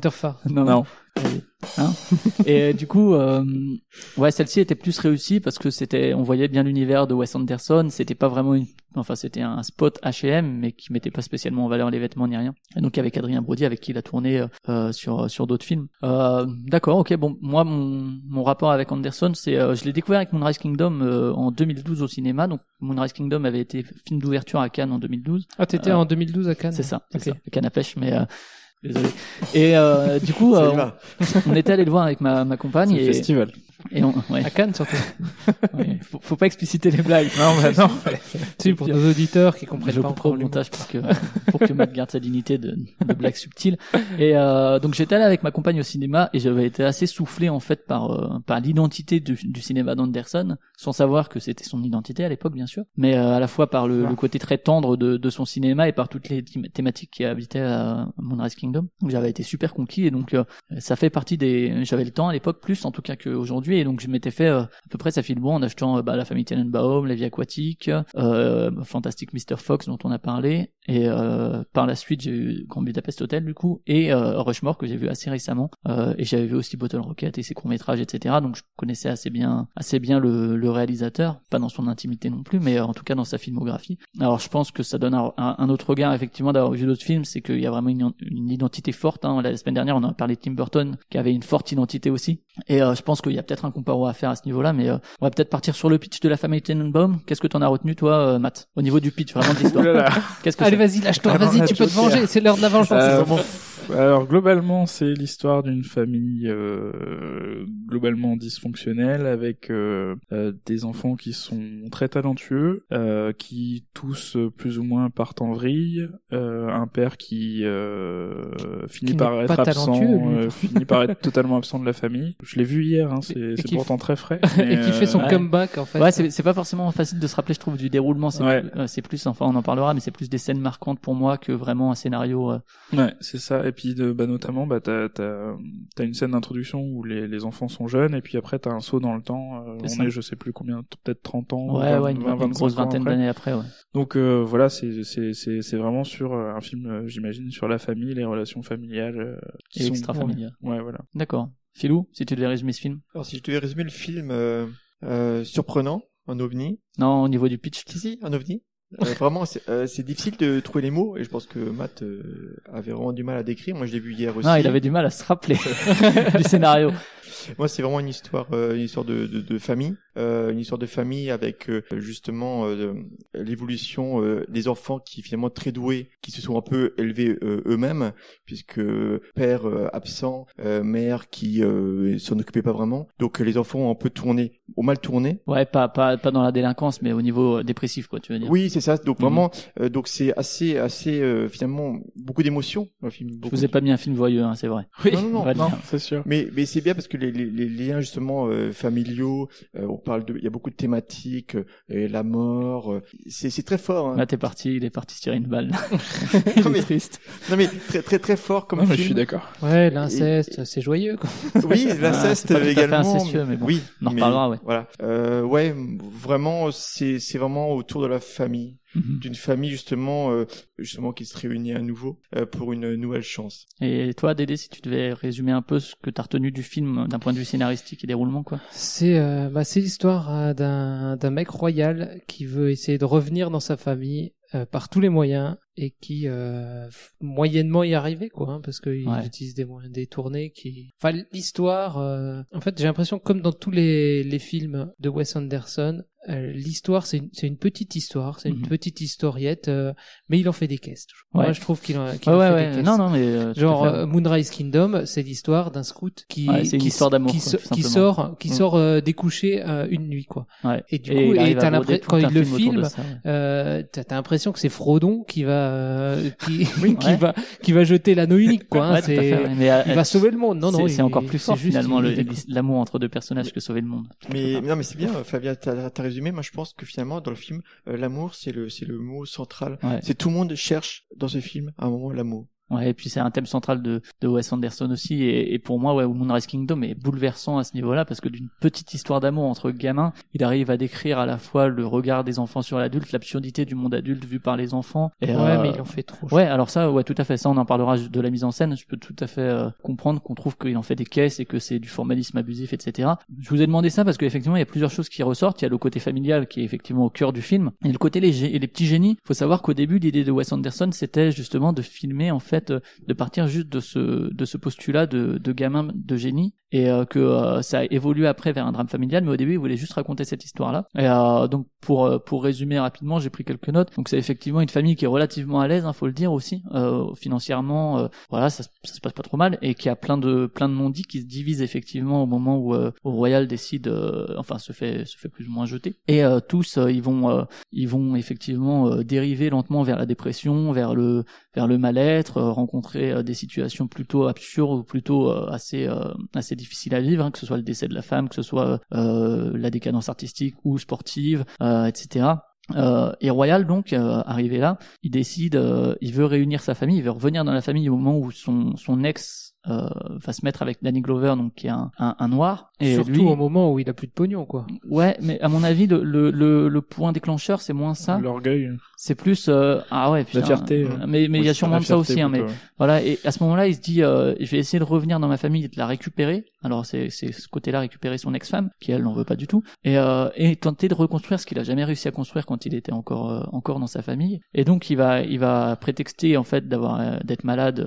on a dit un qu'on spoil hein, il va prétexter d'avoir une grave maladie. Alors la scène où il l'annonce c'est assez assez amusant je trouve parce que il est là il sait pas trop quoi dire etc finalement il dit qu'il a un cancer. Et, euh, et là évidemment euh, sa femme dit ok machin. Bon euh, sachant qu'il a une relation très compliquée avec son fils euh, Chas qui est inc- incarné par euh, interprété par euh, Ben Stiller c'est vraiment la relation la plus conflictuelle entre entre les personnages je trouve. Il revient il se passe plein de choses etc et finalement la supercherie est, est dévoilée. Il y a aussi autour de ça Owen Wilson donc Eli Cash. Justement, euh, moi je voudrais revenir juste sur deux acteurs. Alors moi je me suis dit, j'ai vu Owen Wilson, Ben Stiller, je me suis dit ah là c'est bien, on va se marrer et tout ça.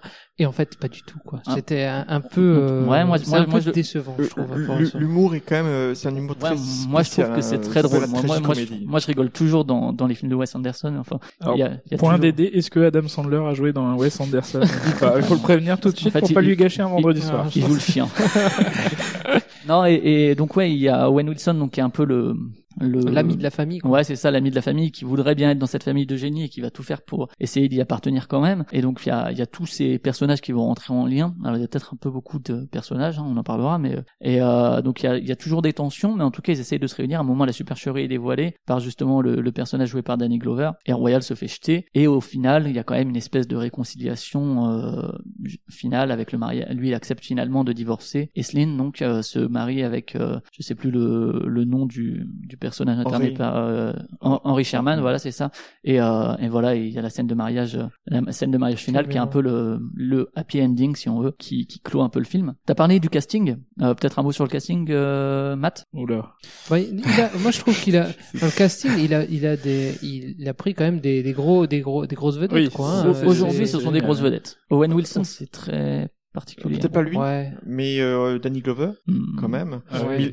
Bill, Bill Murray, donc euh, euh, Gene Hackman, hein, donc. Ouais, euh, Gene Hackman, ouais. Mais Bill Murray, euh, c'est c'est un peu comme Johnny Depp dans, dans les films de, de Tim Burton. Hein. Il, il est quasiment Ah, à chaque fois quoi dans les films de Ouais, Wes ouais. Anderson. Ouais, euh. ouais.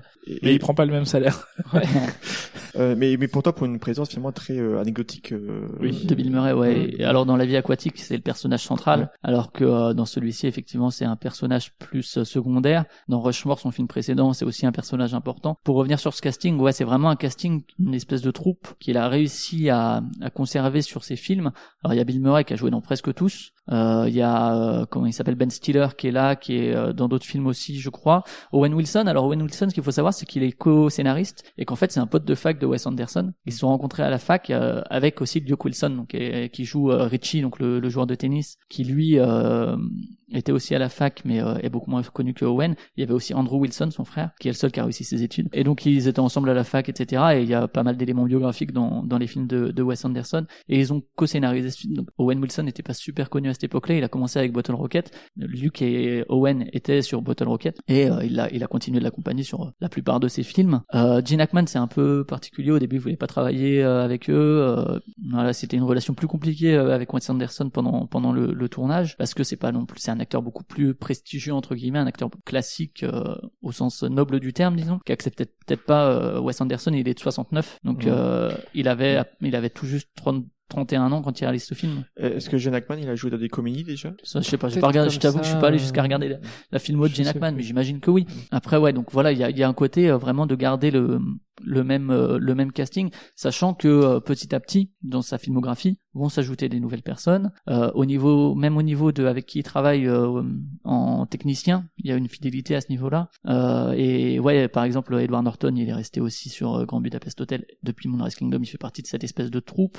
C'est une espèce de troupe continue avec laquelle il a l'habitude de travailler, avec laquelle s'installent des routines euh, et qui s'enrichit petit à petit. Alors des fois, c'est plus éphémère, etc. Mais euh, dans l'ensemble, ils arrivent quand même à, à rester. Et je trouve qu'il qu'il utilise parfois les, les, les acteurs à- dans, dans un rôle où on les attend pas, genre Ben Stiller euh, dans, dans ce film-là. Et euh, dans Moonrise Kingdom, c'est Bruce Willis. Ouais. C'est on, on l'attend enfin, vraiment le- pas, le pas comme ça. et, et ça, voilà, ça, ça change Norton, de... je, je pense qu'il fait une vraie, un vrai choix de très beaux acteurs euh, qui sont capables de jouer Ouais. justement euh, tous les registres. Ouais. Ouais, et ouais, il, voilà, et ils les utilisent pas et eux, ils arrivent à suivre. C'est... Oui, c'est pas que des grands acteurs, c'est des bons acteurs en Oui, plus de en ça. plus, Et, euh, Bill, Bill Murray pour c'est le pour ça que coup, c'est des grands acteurs aussi. peut-être. Non, mais- Bill Murray pour le coup a toujours, a toujours, moi je trouve euh, que ce soit dans Lost in Translation aussi chez Sofia Coppola Ouais. ou euh, dans Un jour sans fin aussi de, euh, je sais plus le réalisateur pour le coup, mais euh, C'est pas Harold Ramis euh, si je crois que c'est ça, Harold Ramis.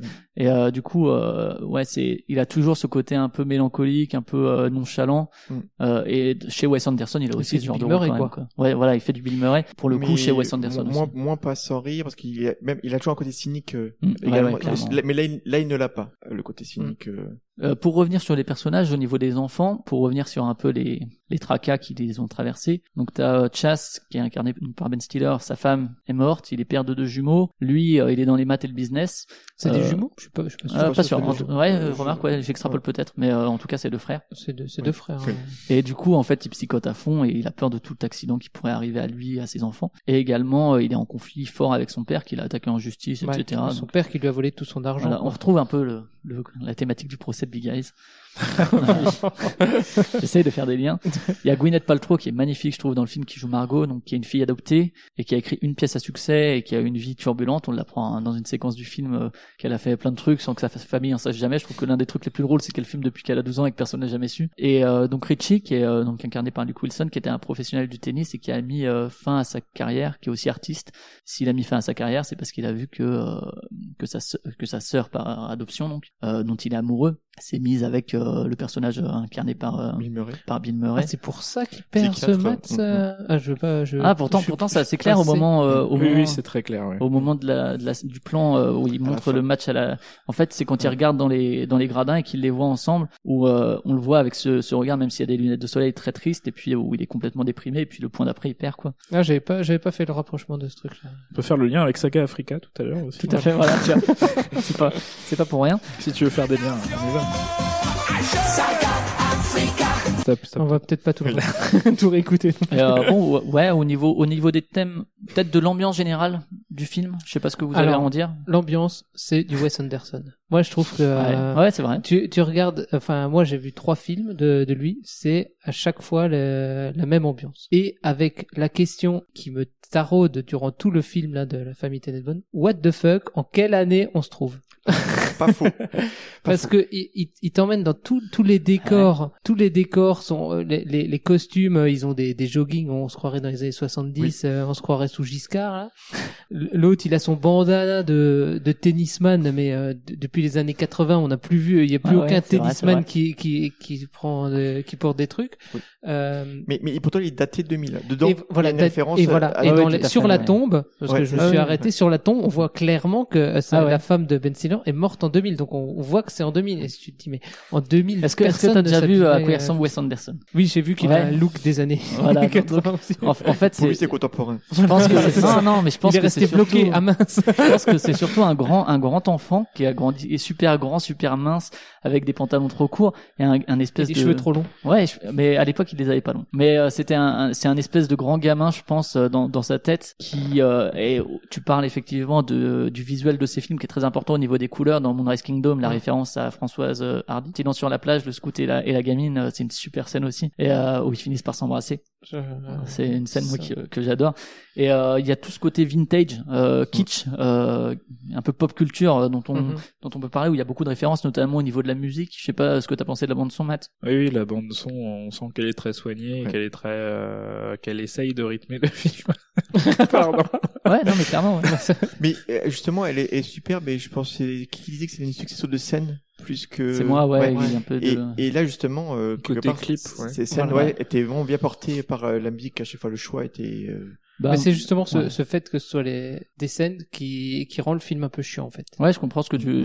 C'est, c'est là. Il y a euh, pas de fil global. Il y tu a, veux a pas de, il y a pas de lien. On saute du coq à l'âne comme ça, euh, vi- viol- violemment. euh, les, les a beaucoup, transitions, beaucoup les en fait. sont, les transitions sont assez, sont assez rudes. Mm. euh, en fait, voilà, il n'y a pas forcément de, de fondu, tu vois. C'est, c'est cache des, des Ouais, ouais. trucs. Mais ça, c'est typique de Anderson aussi. hein. Et pareil, ces, ces mouvements de caméra, c'est pareil, Ouais. c'est du Anderson. Clairement. on bah là, on parlera de la mise en scène peut-être après, mais plus au, Voilà. au niveau de pour revenir sur la musique, hein, euh, c'est vrai que dans tous ces films aussi, c'est une constante, c'est euh, euh, son entre guillemets bon goût musical. Moi, je trouve que c'est des super musiques et c'est très bon goût quoi. Enfin, c'est très euh, bonne bonne image quoi. Ouais. Là, il y a du Nick Drake, il y a du Van Morrison, il y a du Lou Reed, il y y, a les Stones, il y a l'intro l'intro c'est sur Hey Jude, pas des Beatles parce que George Harrison était mort juste avant donc c'était un peu compliqué mais il l'a fait par un orchestre. Il y a les Clash, il y a Elliott Smith sur une des scènes que je préfère qui est la tentative de suicide de, de Richie qui est qui est pour moi terrible. L'annonciatrice en fait, le, vraiment le marqueur du film. Oui, alors moi, oui, si, si je peux juste intervenir là-dessus.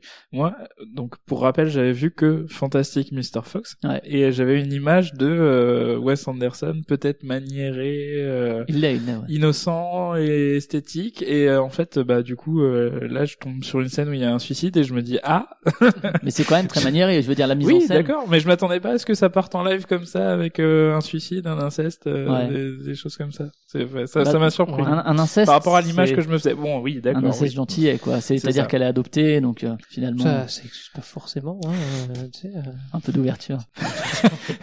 et euh, ouais, et toi, Matt, justement sur l'ambiance générale, qu'est-ce que t'en as pensé? Pas tellement la mise en scène, on reviendra peut-être après sur ces, ces tics euh, de mise en scène, mais Bah, l'ambiance générale, j'ai été un peu euh, agressé, on va dire, par des scènes où euh, euh, c'est, il y a quand même beaucoup de plans fixes. J'ai l'impression. Euh, les seules fois où je me rappelle d'action de la part de personnages, c'est des choses un peu négatives, ou alors c'est des bêtises, ou alors c'est des. J'ai un souvenir que tout ce qui est figé, enfin de beaucoup de choses figées. Et en fait, j'ai l'impression d'une succession de plans. Euh, T'as parfois un plan fixe qui, qui va rester deux secondes, et alors que le, le plan fixe en lui-même fourmille de détails et de trucs, euh, ça, ça, ça pourrait être. euh, on reprend un peu la, la, la comparaison avec le tableau. Et en fait, j'ai l'impression de quelqu'un qui veut me montrer qu'il est un génie quelque part Mhm. et que et j'ai pas le temps de tout voir et je, je vois plein de trucs. J'ai une succession de choses. Et en fait, le, le souci principal que j'ai, c'est que euh, l'histoire me déprime en fait. Et du coup, euh, j'ai l'impression d'un ça mec. que j'adore.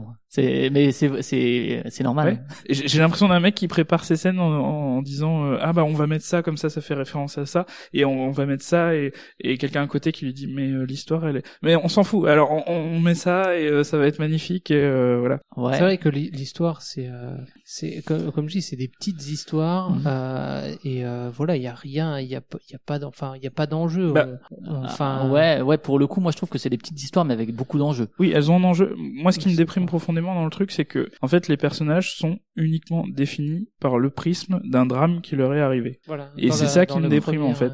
Parce Ouais. que les gens ne peuvent pas. euh, J'ai l'impression que les gens ne peuvent pas exister parce qu'ils ont fait de bien dans Ouais, leur c'est vie. un, détermin- un déterminisme, tu veux dire négatif. C'est ça. Et Ouais. pour moi, le, bah, le, le, le, le plus représentatif de ça, c'est effectivement le père des jumeaux, Mm. parce que il a bien eu une vie avant, il a visiblement du succès dans le business, dans les mathématiques, c'est, c'est un petit génie. Et non, il est juste, on, la seule chose, la seule information qu'on a, c'est qu'il a a perdu sa femme dans un accident d'avion et depuis il est en stress, euh, il Ouais. fait tout. euh, C'est- il c'est fait tout vraiment mal, le, je pense le postulat de départ, c'est réunir des dépressifs et des gens qui sont en, en- en complet, euh, en complet. Si un- c'est un le réunir des c'est un peu le dépressifs, postulat euh, de je vais au bureau, hein, euh, c'est bon. Mais- Non mais à la limite, je suis content de te l'entendre dire comme ça. C'est que j'ai pas trop, j'ai Mais- pas exagéré. en- Non, non, mais pour le coup, moi, c'est une émotion. Moi, c'est des films d'Anderson. T'aimes bien les dépressifs. quoi. Ouais. Mais non, mais c'est c'est profondément vrai. C'est-à-dire que c'est très drôle. Enfin, il y a beaucoup d'humour dans ces dans tous ces films. Il y a beaucoup de scènes. Enfin, dans, dans la mise en scène, etc. Dans l'écriture des rôles, dans certains dialogues, c'est très drôle. Mais l'ambiance est super triste, euh, tendre. Mais enfin, là, il y a quand même beaucoup de positifs au niveau de la réconciliation. Mais l'ambiance générale est super triste, mais d'une tristesse super émouvante, moi je trouve, et qui très sentimentaliste euh, et très très intime et très dans le mal-être. Et euh, on le voit dès Bottle Rocket, on le voit dans Rushmore, on le voit dans et dans tous ces films. Mais il y a un côté comme ça de- du mal-être, du dysfonctionnement, qui euh, même dans dans Fantastic Mr Fox aussi. Hein, euh, honnêtement, moi je le montre à des enfants, mais du- d'un point de vue de la lecture adulte, les, les questions de la famille, du rejet de l'enfant, etc. C'est très très dur. Et moi c'est vraiment ce mal-être là qui me parle profondément parce que des fois j'ai l'impression en fait que il a écrit ces films pour exprimer certains sentiments que je peux ressentir quoi. L'identification hein, est très importante. Ouais. euh, dans- Après, ça, euh, voilà, je, com- je comprends que ce soit après, dépressif. moi j'ai une famille euh, où on s'aime bien, donc euh, je me suis pas trop identifié. hein. En même temps, pour faire un film, euh, c'est mieux que. Ah, c'est sûr. sûr qu'on a moins d'anecdotes. Hein. Voilà. Mais après, tu disais que Gwyneth Paltrow est magnifique. Moi, je l'ai trouvée Ah ouais. chiante à mourir, par exemple. J'avais envie de la secouer. Euh, Ouais, dire, moi je la euh, trouve magnifique. Et de la moi, quand baffer elle est aussi. Dans, dans son Mais fais quelque et- chose. Alors, ce qui est marrant, c'est que c'est vrai que c'est des blessés de la vie, on va tous, euh, et finalement, c'est vrai que c'est ça, se- c'est vraiment le postulat, c'est de dire euh, comment euh, rabibocher une, f- comment rabibocher une famille euh, où tout le monde part tellement mal par rapport à, à leur vécu. Mais derrière, euh, j'ai aussi remarqué qu'il y avait euh, beaucoup de, de blessures physiques. Par exemple, Ouais. on voit le, le Mhm. doigt euh, que De Gwyneth Paltrow. voilà qui est de, que- coupé. Euh, Il y a des T'as coups. Ben Stiller qui s'est pris un plomb par son père aussi. Oui, ça. Oui. Voilà. Euh, Avec l'idée, mais t'avais qu'à faire quelque chose. c'est le jeu. on, on était dans le même camp. Euh, euh, la tentative de suicide. Enfin, il y a beaucoup de blessures montrées plus des coups à corps. Euh, ça, m'a- moi, ça m'a, ça m'a marqué. Mhm. Alors pourquoi? Pour rajouter encore une euh, une couche peut-être euh, dans la blessure physique en plus d'être morale. Je sais pas. Et puis après, c'est vrai que t'as Eli Cash qui est l'élément extérieur, lui qui est complètement barré, qui essaye d'intégrer à tout prix la famille par tous les moyens en devenant une star, en essaie, en tombant un- plus ou moins amoureux de de Margot, mais tu sais jamais vraiment si c'est de l'amour, ou si c'est juste pour intégrer la famille. Tu te demandes s'il est pas plutôt amoureux de Richie lui aussi quelque part. C'est c'est allé un peu loin là. Bah, quand la- elle dit, euh, quand Margot dit, ben tout ce dont on parlait quand on était ensemble, c'était toi parce que t'étais la seule chose qui nous rapprochait. Euh, fi- enfin, c'est de Ouais, l'amitié mais très forte, disons. C'est parce que lui, c'est parce que Ellie, il a vu que Richie, euh, il était amoureux de, de Margot. C'est c'est pour ça. Et il sait que c'est son, son seul barrage euh, pour euh, pour euh, pour l'avoir. quoi. Je crois vraiment que Margot est un prétexte d'entrée vers la famille. Quoi. Moi, et c'est pour ça aussi qu'il parle beaucoup avec le père, etc. Qu'il essaye aussi d'être reconnu par le père incarné par Gene Hackman. On peut peut-être parler justement de la scène du suicide. Pour moi, c'est vraiment la scène clé. Et alors, ce que vous disiez sur les scénettes, etc. En fait, moi, dans ma, ma tête, avant de le revoir, la fin du film, c'était ce moment-là. Et en fait, il dure quand même relativement longtemps après.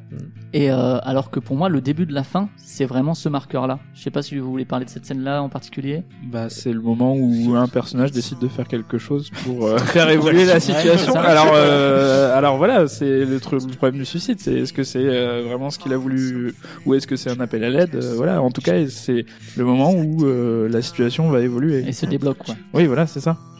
Ou euh, pas, on déclenche je sais pas ce que oui, vous en pensez. mais- Ouais, ouais, clairement, pour moi, c'est vraiment le moment où commence à y avoir réunion. Alors qu'avant, il y avait réunion de force, et là, il y a un élément. Et pour moi, je trouve, et je crois que Wes Anderson l'avait aussi dit en interview, alors il y a beaucoup, beaucoup de personnages, beaucoup d'arcs narratifs, ce qui est un peu peut-être un, un des, un des défauts du film, parce qu'il y a beaucoup de choses à suivre, ce qui complexifie la linéarité de, de l'ensemble, même si moi je trouve qu'elles sont bien mises en lien, mais que le personnage central, c'est vraiment ce Richie, quoi. Après, je pense que ça Oui. dépend peut-être de l'identification qu'on a aux différents personnages, justement, qui ont tous leurs traumas, leurs leurs relations, etc. Mais pour moi, c'est vraiment Richie le personnage central. Alors justement, par rapport à un film choral, peut presque dire Ouais, ça, ouais, puisqu'il y a une pléthore de personnages. Euh, la simplification, justement, euh, tu sais, le côté caricatural un peu stéréotypé que que tu disais, euh, ça permet aussi de simplifier et de permettre en 1h48 d'avoir quand même l'ensemble euh, des personnages qui sont euh, qui, qui sont montrés. Si tu sinon tu, tu développais plus, bah c'était pas possible. Et là, je trouve que chacun a eu un peu sa place dans le film. Oui, mais euh, le problème c'est que il pourrait développer des choses plus subtiles euh, à la place Ouais. de la caricature qui En fait mettant- euh, en- en sur moins encadrant, de personnages, surlignant, Ouais, mettant ouais. des couleurs autour. euh, le mec, on a compris qu'il s'était retiré de la vie, qu'il est allé sur un bateau et que voilà, il veut plus rien savoir de rien du tout. Mais on, on, en- on en voit plusieurs scènes pourtant de ça. Mais bon, après c'est c'est c'est un style. Et après, au niveau Mais de la- c'est vrai que c'est quand même lui qui, qui, fait- qui fait tout. Euh, Richie, il fait revenir son père en lui Mm. prêtant la chambre. c'est lui qui essaye de. Et- C'est le plus proche, c'est Ouais. c'est le plus proche de, C'est de le son père, hein, ouais. incroyable. Et chronologiquement, c'est le milieu effectivement cette scène finalement. Alors que c'est vrai que moi, dans ma tête, c'était presque euh, la, la dernière moments, ouais. la dernière scène en fait. Et en fait, en le revoyant, je me suis dit tiens, c'est quand même long. Alors moi, je trouve qu'il y a plein de bonnes scènes après. Euh, et la musique a un super grand rôle là-dedans. C'est ce que tu disais au niveau clip. C'est tu mets du euh, Goodbye euh, Ruby Tuesday, tu mets euh, Elliott Smith, etc. Et du coup, ben ça apporte un truc à la scène qui aurait peut-être pas sans la musique, clairement. Ouais. Et c'est dans pas mal de films, de ces films, c'est comme ça. À un moment, il y a du Bowie sur euh, la vie aquatique, euh, etc. Et du coup, les scènes seraient peut-être moins fortes sans musique. L'importance de la musique, je le dis toujours. Moi, je, la musique, ça, ça m'atteint pas forcément. Mais les- Je- enfin, dans, dans ce film-là, en tout cas, je m'a pas. On, ça on parlait de dépris, mais c'est vrai que les artistes qui l'utilisent sont aussi des gros, des gros, gros déprimés. Euh, Nick Drake, il est mort euh, de euh, aussi euh, d'overdose. Euh, Nico, euh, ben pareil. Elliott Smith, il à cette époque-là, c'était un peu compliqué d'utiliser ses chansons parce qu'il était dans des gros problèmes. Ah mais c'est pour ça qu'ils restent tous ensemble en troupe, c'est parce qu'ils font Entre dépressifs, c'est un club de soutien quoi. Alors bonjour, moi je m'appelle Wes Anderson. Bonjour Wes. Mais mais du coup ouais c'est au niveau de la mise en scène c'est vrai que ça définit enfin ça définit pas parce que dans Rushmore il y avait déjà ça mais il y a un style Wes Anderson alors la semaine dernière on en a parlé sur Tim Burton et je pense qu'on peut en fait exactement faire le même reproche et les mêmes qualités à Wes Anderson sauf que c'est peut-être encore plus vrai Euh, il a un style très défini et on- tu parlais de Fantastic Mr Fox moi je trouve que ce qui ça reste et tu vois que c'est un film de Wes Anderson parce qu'il y a le- la voix off qui est super importante là c'est Alec Baldwin mais la voix off elle est tout le temps là alors ça peut gonfler euh, et elle est là dans tous ses films il y a la scène d'exposition les polices utilisées euh, la façon dont il cadre ses, ses plans euh, tu disais des plans Ouais, fixes les- ou des, des travelling ou des, des travelling Et des sur, mouvements de caméra aussi. sur rail vraiment sur rail ouais. Et des mouvements de caméra, genre on regarde deux Mm. acteurs et ensuite genre quelqu'un observe et tu Mm. tournes Tout à comme fait, ouais. si comme si quelqu'un filmait avec son portable et se retournait. Bah, Et il y a un- Moonrise il y a un Kingdom, c'est moment aussi ça de- euh, voilà, quand il présente la, la maison comme ça Quand, Euh, quand il a des voilà, c'est des, des mouvements qu'on retrouve euh, souvent. euh, ouais et puis Alors- qui, qui joue sur la composition du plan Voilà. aussi. Par contre, le- les plans, enfin, au niveau réalisation, on sent que le mec, il touche quoi. bah il, a y une dans esthétique toute- quoi vraie avec il a les couleurs les toutes- trucs Je trouve dans toutes les images, euh, tout, tout est léché, tout est réfléchi. Il n'y a pas un plan qui où tu où tu te dis qu'est-ce qu'est-ce qu'il fait là, euh, pour- enfin pourquoi il a voulu mettre ça? Tu comprends toujours que à la fin il, il emmène sa sa femme, enfin sa fille au restaurant Et tu vois qu'au fond c'est que des hommes qui emmènent leur fille euh, dans ce, ce restaurant là pour manger une glace quoi. alors Et- c'est peut-être pas très subtil comme le disait Matt par moment hein, voilà, mais, tu, euh, mais mais euh, si si tu fais pas gaffe, si t'es dans l'histoire, tu peux le, le zapper, mais tu Ouais. tu vois que c'est assez euh, tout ça, il, il réfléchit à quoi mettre en fond euh, des dans dans les scènes de rue. Il y a enfin il y a il y a enfin dans dans dans la ville, euh, c'est il y a personne quoi. hein. Il y a il y a deux il y a deux clampins qui traversent la route. euh, Il y a aucune voiture. La seule voiture qui passe c'est le taxi. Enfin voilà, t'as vraiment. Euh, Effectivement, ah, ah, je me suis posé la question à un moment dans le film. Je me suis posé cette question, je me suis dit, ah, c'est vrai, euh, est-ce qu'on voit pas grand monde On- il y a et, pas juste, et juste à ce moment-là, je voyais une rue en profondeur avec euh, pas mal de gens derrière lui.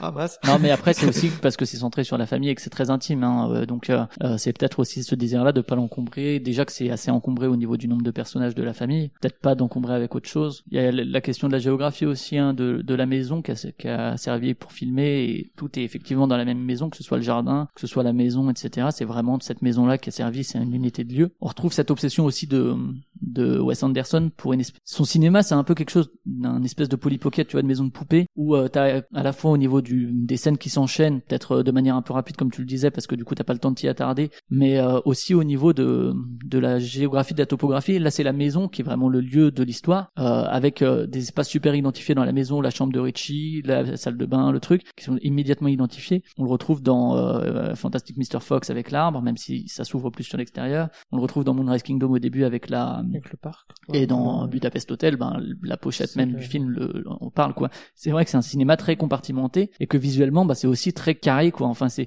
il y a, il y a pas mal de mouvements de caméra, mais jamais, euh, jamais dans tous les sens. C'est toujours euh, sur rail quoi. C'est toujours des mouvements très droits, des travelling, éventuellement rotatifs. Mais euh, le, le tout début de Moonrise Kingdom là-dessus est super frappant quoi. Quand il présente la maison en un seul plan, c'est vraiment ça quoi. Ouais, j'ai plus, j'ai plus en, en mémoire ça, mais C'est, vrai que euh, ces ouais. mouvements de caméra sont assez, euh, Assez droits, sont, quoi. Assez particulier, quoi. On- Est-ce qu'il y a toujours la, la structuration par chapitre? Euh, très souvent, ouais. Oui, Ouais, ça je sais aussi, plus si ouais, que je me rappelle plus de. Ça aussi, il me semble que- avec l'espèce de storyboard à chaque fois. ouais. il, il me semble dans Moonrise Kingdom Ouais. et dans à chaque fois voilà il, il fait ça. Et je, Mais ça je va avec la structure si- compartimentée. Je sais pas si ça Oui. a un intérêt. Oui, ou bah non. oui, oui, Je oui. sais pas, je, ouais, je sais pas si ça a un intérêt. Après, euh, il dit ah, bah, j'ai toujours fait comme ça, moi j'ai continué à faire comme ça, quoi. hein, c'est- Ouais, c'est clairement, c'est clairement. Alors moi, j'accroche complètement à son style. Du coup, à chaque fois, ça me parle. Par contre, c'est clairement un truc qu'on peut lui reprocher, c'est de se repro- alors même que ce soit au niveau thématique, euh, au niveau de l'ambiance générale, un peu dépressivo, euh, mélancolique, dont on a parlé, mais il y a quand même beaucoup de tendresse dans ces films, hein, je trouve. Euh, beaucoup d'amour, quoi, beaucoup d'émotions. Surtout aussi beaucoup de blabla euh, pour. euh, Ah, je pour pas. pas Enfin, non, pas, pas ça. vraiment du blabla, mais des trop longs silences. Ouais, je, je vois ce Il que tu veux dire, c'est un peu vois, appuyé. Et voilà, il parle, il y en a un qui Et dit puis au niveau, au niveau des images aussi, quoi, c'est très appuyé. puis, Voilà, et puis ils attendent là euh, 30 secondes. Après l'autre il dit oui. Ah super. quoi. Ouais, moi, moi, c'est c'est justement parfois des passages qui me hein. font marrer. C'est mieux que les frères Dardenne, hein, je, je précise. hein, ouais. Ouais, c'est- pas le même euh, le même cinéma. Le cinéma de, de Wes Anderson n'a pas une vocation vraiment sociale euh, comme celle des, des Dardennes de euh, réalisme social, quoi. Et surtout qu'il a l'habitude de faire des plans séquences, donc vraiment aucun changement de plan. Ouais, alors que euh, Anderson c'est pas du tout le cas. Euh, Mais où est-ce que tu trouves que il y a de l'amour par rapport à ces personnages ah bah, enfin, je sais pas moi si- je trouve qu'il les aime ces personnages. d'accord, je vais, je vais juste essayer de comprendre parce que je le Ouais. vois pas forcément. Ben, de la manière dont il filme la relation, le, le ralenti quand euh, Richie Mhm. retrouve Margot, c'est euh, c'est magnifique quoi. Enfin quand elle arrive Quand et qu'ils se regardent. Alors on peut trouver que ça en fait des caisses, clairement, mais pour moi ouais là-dessus il arrive à capter une émotion qui est un peu la même quand dans la vie d'Adèle euh, il y a le premier contact entre Adèle et Léa Seydoux. Euh, et là-dessus il arrive à capter un truc, même dans la fameuse scène du tennis quand il les regarde, c'est super poignant. Et il y a beaucoup, enfin il y a une tendresse dedans où quand euh, quand justement Richie prend son père dans les bras par moment, euh, ou quand euh, quand Ben Stiller à la fin il le remercie quand même, ou quand il s'occupe de ses gamins parce qu'il les il les couve à mort, mais c'est de l'amour partout. Enfin partout il y a vraiment une tendresse comme ça en- envers les personnages et entre les personnages. C'est je vraiment trouve. partout ou c'est des moments clés dans le film euh, comme tu comme tu comme tu ça en fait quand même un, un bon paquet de moments clés quoi. Ouais. Et euh, Après, moi, j'ai été gêné. euh, alors, je voilà, je sais très bien que c'est pas exactement un inceste, mais j'ai été gêné par la Ah ouais. relation entre euh, ouais. ouais, moi ça m'a pas du tout dérangé pour le coup. Ouais non moi pour Anecdote le coup ouais, ça m'a alors. ça ça m'a pas Alors, que je Non, me considère pas spécialement comme euh, obtus ou quoi, mais euh, je sais pas, ouais, j'ai trouvé ça un peu dérangeant. Après, euh. C'est un peu euh, peu dérangeant. Alors on peut le comprendre dans dans, le, dans leur famille euh, de déjanté, mais pas, pas forcément famille déchantée, je Ouais. pense euh, que c'est quelque chose euh, qui... bah c'est ça prouve bien qu'elle s'est pas intégrée en tant que que sœur. Voilà qu'ils l'ont toujours. Il le père, on voit qu'il la présente toujours comme c'est la fille qu'on qu'on a adoptée. Mm. C'est la seule qui est blonde alors que tous les autres sont bruns. Ouais, il connaît pas son deuxième prénom, Et il connaît voilà. pas. Enfin, c'est. Et- Et quand, quand il y a son anniversaire là justement, quand elle doit présenter sa scène et qu'il qu'il est là et qu'il lui dit oh oui écoute hein, ça manquait un peu de crédibilité.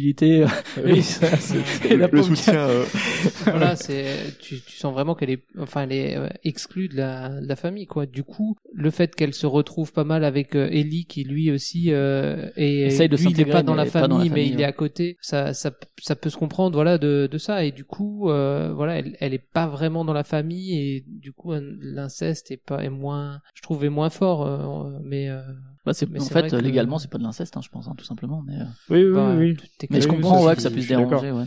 Après, j'avais l'impression que c'était, euh, alors peut-être totalement à tort, mais une façon de, je sais pas, c'est c'est c'est peut-être bête, mais une façon De de, distancer de distancer le spectateur euh, de Ah, ouais. de faire encore plus son son film qu'il voulait lui dans sa tête et euh, Ouais. je sais pas. Mais après, il faut il faudra que je vois. euh, de toute façon, ça m'a pas ça m'a pas enlevé Après, le. quand tu regardes la manière dont ils filment l'amour des gamins dans Moonrise Kingdom, il y a, ils sont au sortir de l'enfance et il y a un côté presque euh, pré-sexuel aussi dedans entre les deux gamins quand justement ils dansent sur la plage et qu'ils commencent à lui toucher la poitrine, qui peut aussi être dans, dans cette optique-là. Pareil dans la, alors ça a rien à voir pour le coup au niveau de l'amour, mais dans la relation euh, chez euh, Fantastic Mr. Fox entre euh, entre le cousin et le fils, où il préfère son cou- son neveu à son fils, ça peut aussi être dérangeant. Alors pour les gamins qui le voient, ils le ressentent peut-être pas, mais ça a quelque chose de très dysfonctionnel Ouais. et de très euh, Ouais. de très très dérangeant aussi. On, on- on peut peut-être parler un moment de l'humour parce que c'est quand même un film qui est, moi je trouve assez drôle aussi. Peut-être par le personnage de Gene Hackman justement. ouais, enfin humour. moi j'ai pas écoute moi j'ai pas trop ri hein. bah, c'est le, le côté un petit peu euh, grosse ficelle, euh, roublard. Oui. Euh, c'est c'est vrai que c'est Ouais, il amène il amène euh, finalement une une trame un peu humoristique euh, et en même temps il amène le le c'est c'est vraiment l'origine de vouloir euh, rassembler sa famille de d'œuvrer pour rassembler Mm. sa famille de force Ouais. Ouais, puis comme dit, il en, il fait, dialogues, il en ouais. fait trop. euh, enfin, je trouve. Ah ouais que- enfin, on- pas forcément, il en fait trop, mais on, on le voit venir, quoi. euh. Après, le fait que Gene Hackman ait été en conflit, peut-être qu'il voulait imposer sa patte, Gene Hackman, et dire, OK, laisse-moi faire, je suis un pro. Enfin, je- là, je suis plus complètement. Peut-être qu'il avait envie de le faire à sa sauce, c'est justement de pas forcément suivre les directives, les directives d'Anderson, parce que c'était un jeune réalisateur de 31 ans. Mais, euh, Ah, mais même en faisant ça, il est dans le côté caricatural et ça, ça reste Ouais. dans le cadre qu'a Ouais. voulu garder. Euh, Ouais, moi, moi, moi, je trouve justement euh, le personnage assez, enfin, surtout au niveau de l'écriture des dialogues, euh, justement par les silences que tu disais et par exemple la scène où il annonce sa maladie et où il dit oui, bon, je suis très malade, il sait pas trop quoi dire parce qu'il improvise complètement. Euh, elle commence à être triste, etc. Oh, mais non, c'est pas vrai, elle se barre, elle revient, etc. Et tout ça sur le même plan. Euh, Alors c'est peut-être ça le- l'intérêt du film, c'est c'est qu'il joue sur énormément de, de, de, de tableaux. Il peut passer d'un moment où on commence, on, on, on rigole, c'est une situation un peu euh, burlesque, Mais il y a toujours en fond ce, dé- ce, dépri- ce Et- désespoir, quoi. Et très vite, hein, très vite, hein, on rebascule dans quelque chose de plus euh, dramatique et on bascule très souvent. C'est pour ça qu'on n'a pas de, de rire. On n'a pas, c'est pas la grosse rigolade. Hein. Euh, on sourit parfois, mais très vite on est replongé. Ouais, c'est un rire un peu, un rire un peu triste, quoi. Ouais, ouais. Et moi, moi, je sais que j'adore super. Ouais, j'ai Moi, j'ai- moi, pleuré de, de joie. Moi, j'adore ça parce que tu, tu ris et en même temps, au fond, t'es un peu triste, quoi. Et moi, je sais que c'est, c'est, c'est un humour Moi, que, juste triste. l'humour, l'humour, c'est, l'humour d'Anderson, c'est toujours plus ou moins comme ça avec des situations un peu burlesques, pas loin de, du slapstick. Euh, par- bah, il y a la scène euh, Du où, euh, slapstick. le slapstick, c'est avec euh, Burton, euh, par, euh, Keaton, pardon, euh, Buster Keaton, voilà, le côté très théâtral et exagération des gestes. Mais euh, il y a aussi, euh, par exemple, la, la scène justement où ils font l'exercice d'évacuation, qui est euh, là pour Oui. le coup un vrai moment d'action dont tu parlais, Oui, oui. et qui est assez, euh, que moi je trouve très drôle, mais en même temps derrière, quand tu sais pourquoi est-ce que il Ah oui, les oui, fait- bah oui. bah C'est ouais. c'est pas très drôle quoi en fait. Non, non, mais bah. sur le coup, comment il les réveille, etc. Il y a un côté un peu absurde comme ça et justement slapstick. Et, et, la raison pour laquelle il est, lui, il est revenu dans la maison familiale. Après, J'ai pas encore fait d'exercice de D'évacuation dans le manoir de- de- Tu vas réveiller pour voir en, en combien de temps on peut sortir. Faut déjà vous localiser. euh, Chope le chat, chope le chat. Et donc Alors- quand on est dans les scènes d'action, la, la scène qui, qui m'a bien plu, c'est le- la course poursuite dans le mariage. Et je me suis dit à ce moment-là que euh, dans mon mariage, il n'y a pas eu de course poursuite. Il manquait un petit quelque Moi, chose. ce que j'adore, c'est le euh, curé qui tombe dans l'escalier. Non, qui se fait pousser. qui dans se fait pousser. Il y a un côté, il est pas très iconoclaste, hein, Wes Anderson. Il, il est un peu triste, mais il est pas super euh, subversif. Mais d'ailleurs, qu'est-ce qu'il fait là, le curé? Parce qu'à un moment donné, il passe dans un sens, et puis il, aurait un- très bien pu ne pas revenir. C'est un curé, écoute, lui en demande pas trop. Il il avait peut-être des enfants dans le coin. On peut pas- on peut pas et- dire ça. On peut pas et dire ça. effectivement, moi, cette scène-là, je la trouve aussi très, très drôle, quoi, très dans le slapstick. tu vois. Voilà, là, oui, on peut, là, c'était. Et, euh, euh, et pareil, la scène, c'était- c'était euh, décalé, la scène où il arrive et où il cache, il écrase le chien et qui est euh, à la fois ça, j'ai pas compris. Euh, J'ai pas compris euh, la scène. Pourquoi il arrive à cette vitesse-là parce qu'il est complètement défoncé. Ah d'accord. J'ai un truc. Comme euh, il se bat, etc. Il va pas en. C'est en- bien en ouais, le personnage d'Owen euh, Wilson. Ouais, ouais, c'est ça, c'est ouais. ça. Et après, euh, il, donc il arrive à toute vitesse, donc il percute le mur. Heureusement, les gamins sont sauvés, mais le chien meurt. Heureusement, Ouais, le mais là, pareil, Oui, tu, mais tu comprends pas parce qu'après, hein. il, il, il- il ressort et il demande est-ce que les enfants vont bien Euh, je- je- Mais c'est une scène super forte puisqu'elle elle, elle change beaucoup de choses, Ouais. Euh, mine de rien. sur Chas, notamment sur euh, le personnage de Perman Stiller. Bah, Justement, tout à l'heure, quand t'as dit que euh, ce personnage-là faisait tout pour essayer de rentrer euh, dans la famille, et ça m'a fait penser au fait que, bah, au Voilà. final, il, il rentre physiquement avec sa voiture force, ouais. en tuant un chien. Voilà. Oui. Ouais, mais et du coup, ouais, dans cette scène-là, comme tu dis, c'est le moment où Chas euh, arrive finalement à se retrouver lui-même et à finalement dépasser le deuil, où il a accumulé tout ça, toute Bah. cette euh, tension, toute, toute cette déprime, et où par une espèce d'explosion d'énergie, où il va jusqu'à balancer euh, il cache donc au- au-dessus du mur, etc. Et. Bah voilà, non, c'est ça. Et c'est le moment où il dit, Pff, il faut que je me soigne aussi moi, tu vois. non, enfin, moi je manière. vois ça d'une manière où, voilà pour l'accident de sa femme il a rien pu faire Ouais, alors aussi. que là il peut faire quelque chose et, et du coup il essaye de faire quelque chose Bah, il a, pour, il a pour pas pu faire venger pour le coup. euh, pour venger euh, Ouais, moi- sa moi, femme voyais- et, euh, et ses enfants et une fois qu'il l'a balancé euh, là peut-être il se dit euh, quand il voit qu'il a frappé euh, son frère c'est plutôt à ce moment là que euh, Et c'est ce moment-là qu'il se réconcilie avec son père parce que finalement Voilà. c'est son père qui les a sauvés aussi, en plus de ramener un nouveau chien. Mais ça, c'est génial, justement. Ça, c'est vraiment caractéristique de Royal. C'est que, à la fois, c'est un peu dégueulasse parce qu'il achète un nouveau chien pour remplacer l'ancien, et à la fois, Un c'est super mignon. un euh, chien de là, pompier euh, en plus hein, euh, c'est le, le Oui. chien de pompier qui sauve des filles euh. c'est ça. Là, je comprends le rire triste, là. Mais, là, là, je comprends. Il y avait justement cette scène qui était sympa avec cette caméra qui, qui passait le long du camion de pompier, en fait, de, de, Ouais. de Ouais, là, là, c'est c'est un des seuls vraiment plans, plans vraiment longs euh, du film. avec un passage hommage à Ghostbusters en plus Ah. quand il quand il met le, le casque à Ah oui, Bill tout à fait, oui. Bill et Murray qu'il lui dit euh, le casque de pompier et il dit ah ça va va vachement bien. Oui. et tout ça. Ouais, ouais, tout à fait. Ouais, c'est vrai, tu vois, j'avais pas noté non plus, mais c'est vrai maintenant que t'en parles. Mais même euh, avec euh, son, euh, il est psychiatre, avec son sujet, euh, on Ouais, trouve ouais. un peu la scène à un moment dans, dans Ghostbusters, la première scène. Euh, Ouais, où il fait de des tests, Ouais, ouais. des tests, voilà, tout à fait. hein, ouais. Et donc, ouais, cette scène-là. Euh, oui, euh, Le travelling. et il y a, y, a, y a tout à coup une, une émotion. Tu vois une, une complicité de tout le monde, les paupiers qui sont tranquilles, qui sont, il y y a la chaleur. C'est le happy ending, c'est vraiment la Ouais, réunion c'est quoi, finale quoi. Ouais. Et, euh, et tout ça effectivement est déclenché par la tentative de suicide puisque là tout le monde arrive plus ou moins à trouver un but commun vers lequel aller plutôt que de se taper dessus pour entre guillemets des broutilles même si pour eux c'est pas des broutilles. Il y a vraiment ouais de l'existentialisme presque chez Anderson tu vois où c'est vraiment euh, un mal d'être quoi profond quoi chez chez ces personnes et c'est vrai dans tous ces films donc si si vous voulez pas déprimer regardez pas les autres quoi. Donc conseil à tous les jeunes, si ça va mal dans votre famille, faites une tentative de suicide. C'est ça. Ça ira beaucoup mieux. Ouais, on peut dire. euh, bah, souvent les tentatives de suicide, c'est pas pour, euh, c'est pas pour vraiment se, se tuer, hein. C'est pour, euh, c'est plus un appel à l'aide Tout à euh, fait, pour hein. dire que quelque chose ne va pas, quoi. C'est pour ça que c'est qu'une tentative. Oui, Sinon ils oui. réussissent. Euh, oui. Après, c'est vrai que moi, je trouve que ça joue aussi le, la qualité du film pour moi, c'est vraiment sur, alors il y a beaucoup de personnages, mais ils sont tous, même les secondaires, Bill Murray, etc., super caractérisés assez rapidement. Alors, la scène d'exposition est peut-être un peu longue, justement, où il présente chacun. Mais après, finalement, il arrive à jouer avec ces, ces trucs qu'il a installé, installés au début, et que ce soit Pagode, le, le serviteur, là, qui s'amuse à le poignarder au dernier moment, euh, parce que... Ça, j'ai pas compris non plus. Non, mais c'est, un, parce que comme, comme lui, il l'avait recruté après qu'il l'ait poignardé, euh, en... Mais est-ce que c'est vrai ça ou c'est une connerie qu'il raconte euh, aux petits Oh enfants bah, ça, on, faire, ça, on sait euh, pas, mais à la fin, bah, du coup, c'est en, c'est vrai. en référence à ça, quoi, et c'est complètement con, quoi. Enfin, c'est complètement absurde,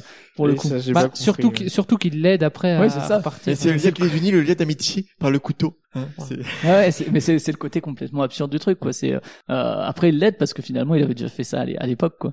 Et euh, du coup, même les personnages secondaires, ouais, sont vachement caractérisés et ont va- vraiment une identité, je trouve. Bah, le seul personnage pas caractérisé, euh, c'est Danny Glover, je, je, Ouais, je c'est trouve. vrai. C'est, les- c'est aussi l'élément intrusif entre guillemets, euh, mais C'est c'est le, bon- c'est le bon, c'est le stable, c'est l'élément. Bah, euh, Mais ouais. Je dis qu'il est intrusif, mais pourtant c'est le seul qui semble avoir un amour sincère et Oui, fait, une ouais. énergie positive dans le film. En fait. Tout à fait, ouais. mais, c'est, vrai qu'au niveau de la caractérisation, en fait, comme il n'arrive pas à le caractériser négativement, ben il est moins, moins, moins Ouais, c'est moins intéressant. Ouais, ouais, tout à fait.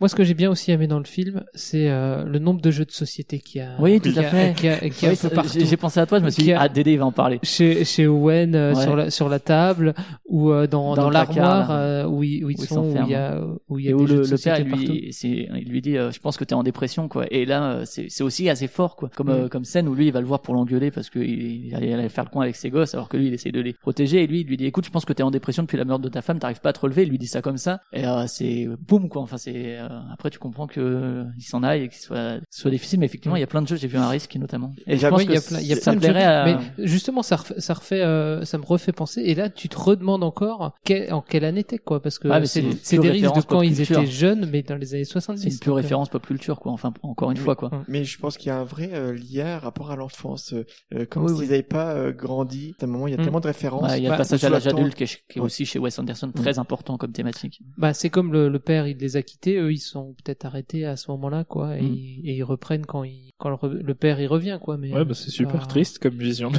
C'est de la ça, ouais, vie, quoi. clairement, ouais. Comme si les enfants s'arrêtent de grandir à, Et alors, euh, lorsqu'un divorce euh, se produit. Autre truc que j'ai pas compris, hein, si, si euh, je suis là pour un peu euh, comprendre le Service film, après-vente. c'est- Voilà, la, la tête, la tête de. De sanglier? De sanglier, euh, qu'est-ce qu'elle fait Enfin, euh, voilà, il... C'est juste l'absence en fait. C'est juste qu'à la fin, bah ils l'ont enlevé parce qu'il était parti et finalement tout va bien donc on la remet. Enfin je pense. Hein. c'est Ouais, comme ça que tu le vois, quoi. Oui. Ouais, c'est. bah, je pense qu'il faut pas aller plus loin que ça. Tu trouves que je vais dire trop loin? Non, je sais pas. Et Philou, il y avait un très beau salon. Je sais pas si tu as apprécié euh, juste un salon, la Si, place. si, je trouvais ça très bien. Je, je m'y plairais bien. Et il y avait les, les toiles aussi que j'ai, les toiles chez Ouais. Owen qui étaient assez Ouais. dérangeantes. de- Ouais, mais là aussi c'est en, en lien. de- euh, je sais mais plus quel ça- artiste, mais ça va avec l'en- l'ensemble. ouais, Voilà, c'est c'est avec sa, sa, sa vision euh, de, de Owen euh, qui, qui est assez euh, voilà arriviste, enfin qui, qui veut arriver euh, dans, dans cette euh, dans, dans cette famille par tous les moyens et les, les images un peu un peu punk décadent de Lui, il est un peu caractérisé comme un idiot et c'est le seul qu'on voit réussir euh, à peu près dans ouais. sa vie. Ouais. Ouais, réussir euh, par le fric quoi. Ouais, voilà. pas par- ouais, Et s'il le fait, c'est parce que lui aussi il a il a des soucis quoi dans dans, dans sa tête quoi. Ah bah oui, On ça je m'inquiète pas. Ça, J'ai compris, c'est bon. Alors, Ouais. euh, je- c'est vrai que c'est il y a une curiosité aussi, comme c'est le scénario est coécrit par euh, Owen Wilson, et euh, c'est de savoir justement, puisque euh, Owen Wilson, comme il joue dedans, c'est justement quelle était la part dans la construction, la construction de son personnage. En fait. Ah, je sais pas, mais on le reconnaît pas mal quand même dans d'autres rôles qu'il a fait complètement un peu, un peu névrosé comme ça. Owen Wilson, et je pense aussi bien névrosé dans sa, dans son, en, en tant que, en tant qu'être quoi, en tant que, que individu. Et je pense qu'il se retrouve assez bien dans ce rôle-là. Il a fait plein de rôles où il est complètement barré aussi. euh. Donc je pense que peut-être qu'il s'est écrit son personnage, mais euh... et sinon peut-être, euh, je sais pas si vous voulez rajouter quelque chose. hein. On a parlé effectivement de la mise en scène qui est très qu'on peut trouver effectivement trop appuyé, ça je suis totalement d'accord. Moi c'est quelque chose qui me parle beaucoup parce que je trouve que ça reflète bien les, que ce soit au niveau de la composition des plans et puis la manière dont il les fait, ça reflète bien l'émotion, le mal-être, etc. que ça, que ça peut engendrer au niveau des thématiques. Euh, peut-être finir par quelques scènes qui vous ont marqué, Philou, positivement ou négativement? Mais moi, euh, c'est vraiment euh, celle de fin avec le, le, le grand euh, travelling avec le camion de pompier et la scène où il y a quelque chose qui se dégage de tous les personnages, un dénouement, et on se dit, là, cette fois-ci, alors c'est bête parce que je vais dire, cette fois-ci, c'est vraiment fini parce que justement, euh, comme tu disais, bah, de la scène du suicide, on se dit, ça va finir, Ouais. et en fait, c'est encore vachement long derrière. ouais, et là, il y a ça, je m'en suis rendu compte euh, en le revoyant. euh, pourtant, je l'avais vu un paquet de fois, mais mais ouais, je l'ai, je m'en suis rendu compte que finalement, c'était long après cette scène-là, alors que pour moi, c'est vraiment le déclenchement de la fin. Et en fait, c'est juste le milieu, l'éclan- le, de l'élément rupture où avant, ils sont toujours en conflit, même s'ils essaient de bricoler deux trois trucs, de mettre des rustines. Mais c'est là que ça va vraiment amorcer la réconciliation et permettre de, de révéler les non-dits. C'est aussi un peu une critique de la middle class ou up class américaine. euh, Tout, tout semble aller pour le mieux, et puis finalement, il y a plein de non-dits dans la famille qui fait que finalement, au niveau du, il y a un profond mal-être dans cette classe sociale-là. Et ouais, c'est vrai que le film dure assez longtemps après, et comme je dis, moi, je trouve qu'il est réussi, que ça, que ça tient le coup, parce que les scènes sont bien individuellement, mais que ça aurait peut-être gagné à être plus, plus, plus condensé, quoi, à la fin. Matt, une scène que, que tu retiens, toi? J'arrive j'arrive pas à retenir une scène en particulier à part euh... Le générique de fin. Euh, non, mais j'ai j'ai l'impression, d'être- j'ai vraiment l'impression d'être passé dans un musée euh, très prestigieux avec où normalement le temps de visite c'est une heure et je suis passé dix minutes, donc euh, devant chaque tableau je suis passé juste quelques secondes et j'ai pas eu le temps de tout voir. Enfin, si il y a une scène qui me revient en tête, mais c'est pas forcément positif. C'est euh, euh, Margot qui est dans sa salle de bain, qui fume et qui que j'ai envie de secouer pour qu'elle fasse quelque chose de sa vie. mais- Qui regarde la télé. euh, Voilà. Pareil, leur télé. C'est des télés, on n'en trouve plus euh, comme ça dans les années 2000, euh, Non, des non, vieilles télés. Mais c'est vraiment des choix pour le coup de, de décor qui vont avec ce qu'il a envie d'exprimer, quoi. Et, euh, et puis euh, qui vont avec tout l'hommage un peu, euh, que ce soit par la musique, etc. Une espèce de pop culture euh, geek, c'est c'est pas le terme, mais. Euh... Et toi, la David pop euh, culture. Alors la pop culture, je reviens juste sur les, les costumes de Ben Stiller. Euh, ben Stiller qui est toujours en, En rouge, ouais. Sur le rouge. en, en survêt euh, Adidas rouge, sauf à la fin, au, à l'enterrement où il a Ah oui, un survêt. la il- euh, il il, a, il a un survêt euh, Adidas mais noir.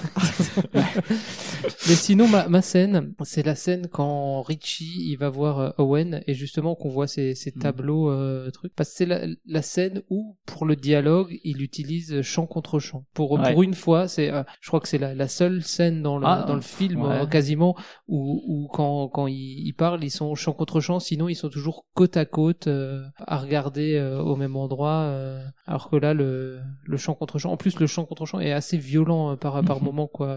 Et voilà, c'est la scène que que je retiendrai. euh, du... C'est vrai qu'à la fin, il y a la fameuse épitaphe là, qui est complètement what the fuck aussi, euh, que le père il avait préparé, euh, où il dit qu'il a sauvé toute sa famille, etc. Et finalement, ça finit. En fait, c'est un film truc qui va. de bateau, je crois en plus, non de... Ouais, par un destroyer. Ça m'a fait penser à Big Fish un peu. Le côté, ouais, euh, le côté un peu euh, fantasque, histoire, mythomane, euh, quoi. Et c'est vrai que c'est du coup un film qui va de du début jusqu'à la fin, quoi. Enfin, pas tout début de la naissance de, de Royal, mais en tout cas du moment où il divorce jusqu'à sa mort finalement, même si c'est concentré sur le moment où il essaye de revenir dans sa famille. Et il a finalement un peu trouvé, trouvé la paix. Moi, il- au niveau des scènes, il y en a plein hein, qui sont très liés à la musique. On il y a a le vol une de. seule. Nous, on a eu le droit qu'à une seule. Ah, mais c'est mon film. Ah, il y a, il y a, C'est il y a moi quand il y a- les règles. il y a quand il y a Mordecai, tu sais, qui vole et euh, sur la musique de Hey Jude, euh, qui est exceptionnelle. Euh, le la scène d'action où il fait le- l'exercice d'incendie, la scène dont tu as parlé avec le camion de pompiers. Il y a quand euh, quand Richie va partir avec les, les gamins de Ben Stiller, qu'il les emmène faire les cons et là Oui, pour oui, le coup c'est ouais. un montage très cut, très très rapide où on voit toutes les Oui, conneries là, on qu'il voit de fait. l'action et Et, c'est euh, c'est des conneries. ouais. Ouais, ouais, et où, où tu vois que lui il s'éclate, que les gamins ils s'éclatent, et puis après Ben Stiller qui qui s'énerve parce que euh, il s'est pris un coup. euh, Non, et- c'était même pas son sang. C'était du sang du, du chien, Ouais, ouais, tout à du fait. combat de chien. Alors qu'il l'avait déjà emmené lui au combat de chien. Et il me semble, non? C'était pas ouais, début, tout à fait. Ouais, ouais, si, si, on retrouve, on retrouve pas mal de choses qu'il faisait avec, euh, avec Mhm. Chas euh, dans son enfance. Euh, Il y a aussi quand ils sont dans la tente là, un moment aussi très tendre euh, entre les deux où euh, finalement euh, ils se retrouvent, ils s'avouent leur amour Ah. et euh, ils disent euh, tu veux pas t'allonger, on croit que mais chez Wes Anderson il n'y a jamais vraiment de sexe euh, présenté à l'écran et qui est très tendre aussi et où il s'en va sur la musique justement de Goodbye Ruby Tuesday qui, qui fonctionne super bien et donc le Oui, j'ai une question par rapport à ça parce que, alors sans avoir vu d'autres films que euh, de, Wes- de Wes Anderson, je me suis dit encore une tente parce que j'ai l'impression qu'il y en a dans- dans- j'en- d'en avoir vu dans des images de Ouais. Moonrise Kingdom Moonrise ou quoi. Kingdom aussi, ouais. Est-ce que c'est un truc qui revient ou est-ce que c'est juste Ça m'a euh, pas non, ça vous- marqué, non. Non, moi c'était une question comme ça. Mais oui, c'était bien, c'était bien. Il y a et donc il y a euh, effectivement la, la fin où Ben Stiller il pète un boulon avec euh, Eli Cash et la scène de, de suicide qui pour moi est vraiment euh, super esthétisée pour le coup avec euh, en plus la musique de Elliott Smith Needle in the Hay qui est Les poils, ouais. qui va super bien et on croit en fait c'est amusant parce qu'en général ces scènes où on se rase c'est des scènes où il se retrouve avec soi-même où il essaye de faire clean parce que finalement euh, celui qui était un peu ours etc ben il, il, il regagne la société. C'est juste, ouais. alors que en fait là justement il est là et puis euh, voilà il dit je vais me tuer je vais me- je me tuerai demain. Finalement il fait ce suicide et puis le, le plan comme ça cut très très violent sur les bras qui saignent dans le lavabo c'est un plan magnifique je trouve où, euh, où tu vois le sang noir les poils les mains dans le lavabo le blanc du lavabo et où après euh, quand il vient le chercher dans la salle de bain le justement le, le gamin qui a, qui a des problèmes pas mal de problèmes d'ailleurs c'est aussi un super beau plan et je trouve cette scène là Il y avait pas tout beaucoup de l'enrobage sang euh, quand il le trouve. Je trouve qu'il y avait pas beaucoup de sang pour quelqu'un qui s'est euh, qui a tenté ouvert, de se, se suicider. D'habitude, quand quand les gens se suicident comme ça. Euh, ils sont dans leur baignoire et alors il y a de l'eau et- mais t'as l'impression que la baignoire est remplie de sang ce qui ce qui est techniquement pas possible mais là rouge. c'est vraiment c'est vraiment le euh, l'effet inverse t'as l'impression euh, il a perdu euh, 10 centilitres de sang quoi sur le sur Ouais, le ouais. sol quoi Et pourtant, à l'hôpital, tu vois, ils tous, les enfants, Ah ouais. enfants, euh, tous et puis après quand il monte ses, ses cicatrices Ouais, c'est ça. que euh, Margot elle lui demande ah Ouais. montre-moi et puis qu'après elle lui dit oh, mais c'est dégueu enfin c'est dégueulasse elle lui dit pas comme ça parce qu'elle est plus ah oui il y a aussi la scène où on voit tout- toutes ces conneries là quand ils vont chez le détective et qu'il lui dit alors il y a ça ça ça. Et à la fin t'as Bill Murray qui fait she smokes. Qui m'a fait aussi bien marrer. Euh, voilà moi j'ai fait le tour de ce que je voulais aborder. Il y a plein d'autres choses sur euh, Wes Anderson hein, mais euh, Il y a une autre scène qui me revient euh, et qui pour moi représente aussi le film, c'est quand Mordecai revient et que euh, justement il, il lui trouve des plumes blanches Mm. et donc euh, il trouve Ouais. juste à dire dans cette vision totalement dépressive de la vie que oh, il a dû connaître des malheurs quelque part, Oui, oui, il a vrai. dû traverser des choses horribles probablement, tu vois. C'est rapport à Twin il y a Peaks pas d'autre ouais. explication que ça. Quoi. Donc euh, ouais après ouais sur Wes Anderson voilà faut savoir que c'est très similaire quoi euh, au reste de sa discographie hein, que ce soit Filmographie, je dirais. filmographie. Et euh, que ce soit d'un point de vue visuel d'un point de vue des thèmes d'un point de vue de l'ambiance générale d'un point de vue des musiques abordées d'un point de vue du casting même. Donc euh, moi ça m'a aussi un peu fait penser à Woody Allen par moment où euh, Woody Allen fait aussi des thèmes assez pas toujours drôles mais toujours même si Woody Allen est peut-être plus drôle euh, plus directement drôle quoi au niveau des vannes quoi. Mais c'est Mais- toujours déprimant comme ça ou c'est euh, qui est Wes Anderson? Oui, Ouais. ouais. bah moi c'est de la bonne déprime Ouais, tu vois non, non, moi c'est de la déprime Toujours. qui fait plaisir et t'as t'as envie d'y revenir quoi Même Moonrise Kingdom. ben surtout Moonrise bah, Ouais, t'as ça t'as me un donnait côté l'impression d'un côté- avis extérieur, ouais. ça me donnait l'impression non t'as un côté euh, dans Moonrise Kingdom de Enfantin, de passage à l'âge adulte euh, de l'absurdité des adultes vu par le regard de l'enfant mais en même temps ouais c'est ils sont ils sont aussi stone les gosses tu vois ils sont pas ils sont pas joyeux quoi le scout il fait jamais un sourire Ah d'accord. la nénette elle fait aussi un peu genre parce que c'est une préado et voilà enfin ils, ils font les grands et Ah, c'est c'est un peu moins dépressif mais euh, mais c'est quand, Quand même, même. pas voilà Ouais. par quand contre t'as des scènes dans la nature qui sont super belles quand ils marchent dans la forêt avec la musique bah, les, im- les images sont toujours sont toujours belles chez T'as Wes un travail sur la symétrie chez Mais- Wes Anderson. Il y a une vidéo Ouais. qu'on peut trouver sur, sur internet où ils euh, je crois que j'ai déjà vu. Ouais. mais mais voilà les, les images sont très belles mais après ça fait pas l'histoire faut quand Ah non, même tout à faut fait. quand même une histoire qui, qui porte un peu le truc quoi Ouais, moi je trouve justement qu'il arrive bien à mettre en lien sa mise en scène, sa réalisation et les thématiques qu'il va aborder. Après le, le scénario, comme on l'a dit, pour celui-là et pour mon Ouais, Moonrise pour Kingdom, c'est une simple histoire d'amour. Et la vie euh, aquatique est peut-être encore plus éclatée au niveau Et de l'histoire, pour- c'est complètement barré quoi. bah, euh, Fantastic Mr. Fox c'est peut-être mais plus. le euh, Budapest Hotel, euh, Ouais, c'est aussi. un peu n'importe quoi. Ça part dans tous les sens. Tu suis pas vraiment ce qui se passe. Un peu, voilà, comme la famille Tenenbaum. Mais euh, moi, j'ai pas trop trop accroché euh, Bah c'est pas grave. à ce réalisateur là, quoi. Est-ce que tu voudras quand même découvrir d'autres films de lui? Je veux bien s'il faut euh, passer par là pour le podcast, par Non, sacrifice non, pour Ça le sera, podcast. ça sera pas le vendredi soir en tout cas. D'accord. Et toi, Philou, ça t'a engagé à regarder d'autres films de lui? Euh, oui, oui, tout à fait. Comme je disais Ouais. tout à l'heure, euh, la vie aquatique, par exemple, ou Grand Budapest La vie aquatique, il y a une scène d'action aussi dedans où il est sur le bateau, ils se font attaquer par des pirates de je ne sais plus quel pays, et où il est en, maillot de bain et puis ils sont, ils, ils rien faire et lui il s'énerve et c'est, c'est assez amusant aussi complètement. What the fuck, tu te demandes pourquoi il a mis ça là, mais sur le coup ça fonctionne bien quoi. Et dans la vie aquatique, il y a du David Bowie. Et toi, Matt, du coup, d'autres films euh, que t'as envie de voir ou Oui, bah, au minimum Moonrise Kingdom. euh, Mais non, mais j'ai- envie d'en voir d'autres, mais euh, T'as peur de- voilà, t'as j'ai- peur des conséquences. J'ai besoin d'un minimum d'attachement au personnage que j'ai pas trouvé dans dans celui-là, dans en tout cas dans sur les 1h48. euh, Effectivement, il y a des scènes clés qui sont intéressantes, mais je trouve que sur la longueur, euh, il m'a perdu un peu. Mais voilà. Ouais. Moi, c'est vrai que les euh, personnages accrochent complètement à ce côté mal-être existentialiste qui les traverse tout le temps et que moi j'ai l'impression aussi de vivre des fois où t'as l'impression que putain que ça t'as une avance vie pas, triste, quoi. euh, sûrement, sûrement, mais mais du coup je trouve qu'il arrive très bien à dépeindre ce sentiment-là de nostalgie, mélancolie, etc. Oui, mais je Où- vois pas de respiration là-dedans. Ouais, c'est ouais, ça je- le problème. Mais euh, oui, après, je... Pour moi, c'est l'humour qui justement est le, le qui allège justement. Euh, mais ceci dit, euh, un, un beau film, c'est un film qui arrive à provoquer des émotions. Ça peut être le rire, ça peut Et être qui justement raconte une le- histoire, peut-être aussi. Pas forcément. Pour moi, c'est vraiment les émotions. ouais, c'est vraiment que ce ça soit par l'histoire ou autre chose, mais. Ouais, mais évidemment, c'est au sommaire de coupe. Ouais, ouais, tout à fait. Et ça peut être des films qu'on peut considérer comme chiants parce que le, le rythme est mine de rien pas si rapide que ça, quoi, puisqu'il se passe pas grand grand chose. On boucle là-dessus? On peut terminer là-dessus. Et on va passer à la bande-annonce. À la bande-annonce. Tell me something. What do you know about Wakanda?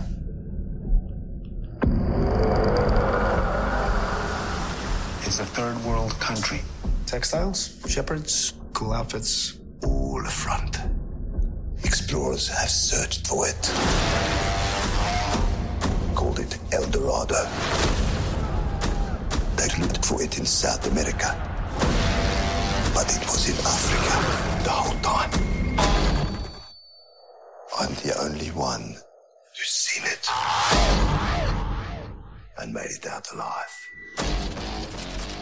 Alors la bande-annonce du mois, c'est un, un film Marvel Comics, euh, du Marvel Cinematic Universe, qui a 26 milliards de films qui sortent par an, et c'est Black Panther, donc qui sortira a priori en février 2018 aux États-Unis. La Panthère Noire, donc. C'est ça, la Panthère Noire. Euh, réalisé et scénarisé par Ryan Coogler, qui a fait notamment Creed en 2015, euh, le, le Creed le plus récent, et Fruitvale Station également, qui a été assez connu, donc il n'a pas fait non plus. Bon, Creed a eu euh, beaucoup de reconnaissance critique et euh, pas mal de public, mais euh, dans le rôle principal donc de Black Panther, ça va être Chadwick euh, Boseman, qui été dans pas mal de séries, sinon dans Civil War, qui incarnait déjà euh, ce personnage-là. Aussi Forrest Whitaker, qui est prévu, Andy Serkis, Michael B. Jordan, qui n'a rien à voir avec le, basketteur, mais qui jouait pour le coup dans Creed du même réalisateur. Euh, Il y a aussi Daniel Kaluuya, qui a joué dans Get récemment, et Martin Freeman, qui jouait Bilbo.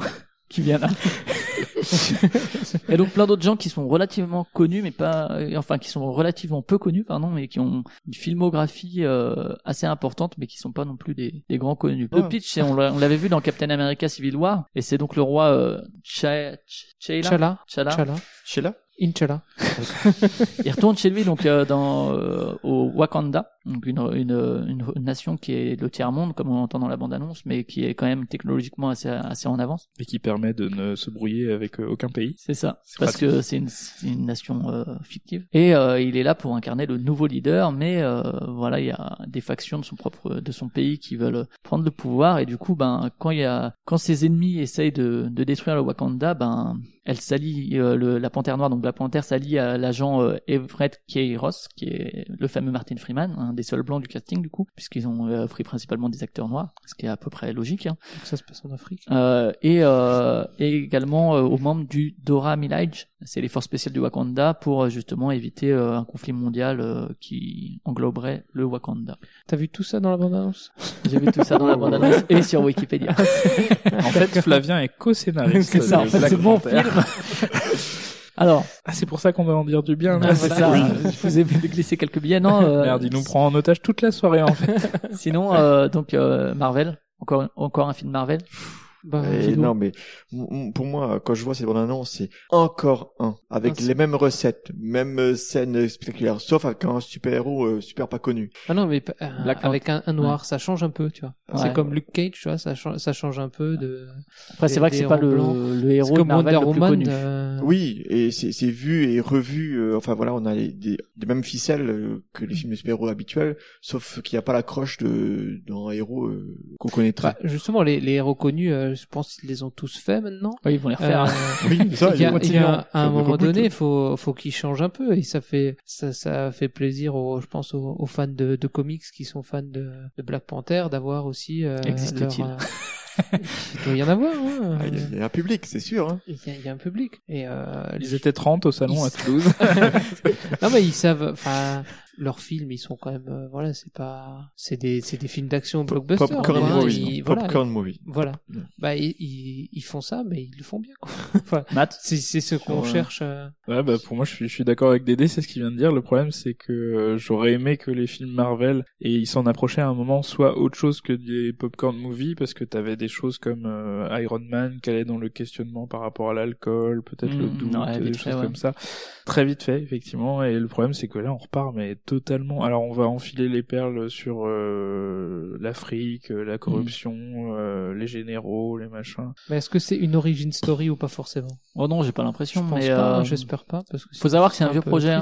Je me suis un peu renseigné. À la base, c'est Wesley Snipes qui avait mené ça. Euh, depuis les années 90, il voulait adapter un film avec Black euh, sur Black Panther. Il avait contacté Stanley en 94, mais euh, le projet a été écarté euh, jusqu'à en fait 2015, donc c'est super récent qu'il a été Bah, vraiment mis en projet parce qu'il trouvait pas des des réals. euh, mais Bah, il y a depuis que Marvel il fait des films Ouais. qui marchent bien. Alors, faut savoir que le, le projet, on pourrait faire celui-là ouais, mais aussi. dans les années Mhm. 2000, même avant, avant Iron Man, hein, qui a vraiment lancé euh, Marvel, Ouais. il y avait cette question-là, mais il n'y a jamais eu le bon réalisateur, l'accord de Stanley, etc. Et finalement, c'est après Avengers 2 que c'est vraiment relancé, parce que là, effectivement, le Marvel Cinematic Universe était vraiment lancé et on prévoyait jusqu'en 2027. Euh, et euh, Coogler, c'est après le succès de Creed, donc de janvier 2015, hein, donc c'est enfin, peut-être un peu plus tôt parce que le tournage était fait, mais vraiment après qu'il ait montré qu'il avait eu du succès, qu'il est engagé comme réalisateur, donc c'est pas il y a pas très longtemps. Le tournage, il a commencé là en janvier 2017, euh, et c'est que en studio, voilà, euh, alors qu'ils auraient pu aller euh, en Afrique en décor naturel. Il y a eu quelques scènes en Argentine, mais c'est tout. Donc, euh, donc Ouais. voilà, c'est un, un projet à, à- à long terme. Après, moi, ce que j'ai un peu peur, c'est que Ryan Coogler, j'ai pas vu ses films, mais euh, est-ce qu'il va pas être, est-ce que c'est pas encore un réalisateur que Marvel va prendre, broyer, ressortir, alors qu'il aurait pu peut-être proposer autre chose, le fait, en faire effectivement ce que t'as dit, un yes man, ou euh, finalement il va plus avoir, enfin il va plus réussir à, à s'imposer en tant que réalisateur après? C'est un peu le risque avec euh, avec tout. Bah, quand tu vois cette bande-annonce, elle est d'une, euh, elle est lisse, euh, c'est, Ouais. c'est à, à faire flipper. Alors, effectivement, ce qui est cool, euh, c'est qu'il y truc, a, il y a Chadwick Boseman qui est, euh, pour moi, une excellente surprise dans Civil War parce que, euh, vraiment, on. Je suis sent que c'est un bon acteur. Et, Et je trouve que moi j'ai pas aimé Civil War, mais je trouve que c'était presque le personnage le plus Ouais. intéressant, alors que c'est pas celui qui apparaît le plus. Ouais, du ouais, tout. tout à Et, fait. Mais par contre, quand tu vois la, la Mm. scène d'introduction avec euh, Andy Serkis et Martin Freeman, euh, c'est, enfin, Ouais. t'as l'impression que c'est juste regarder les geeks. euh, Ouais. On met des trucs cool, on les a payés super cher pour qu'ils viennent Ouais. euh, juste dire deux trois phrases.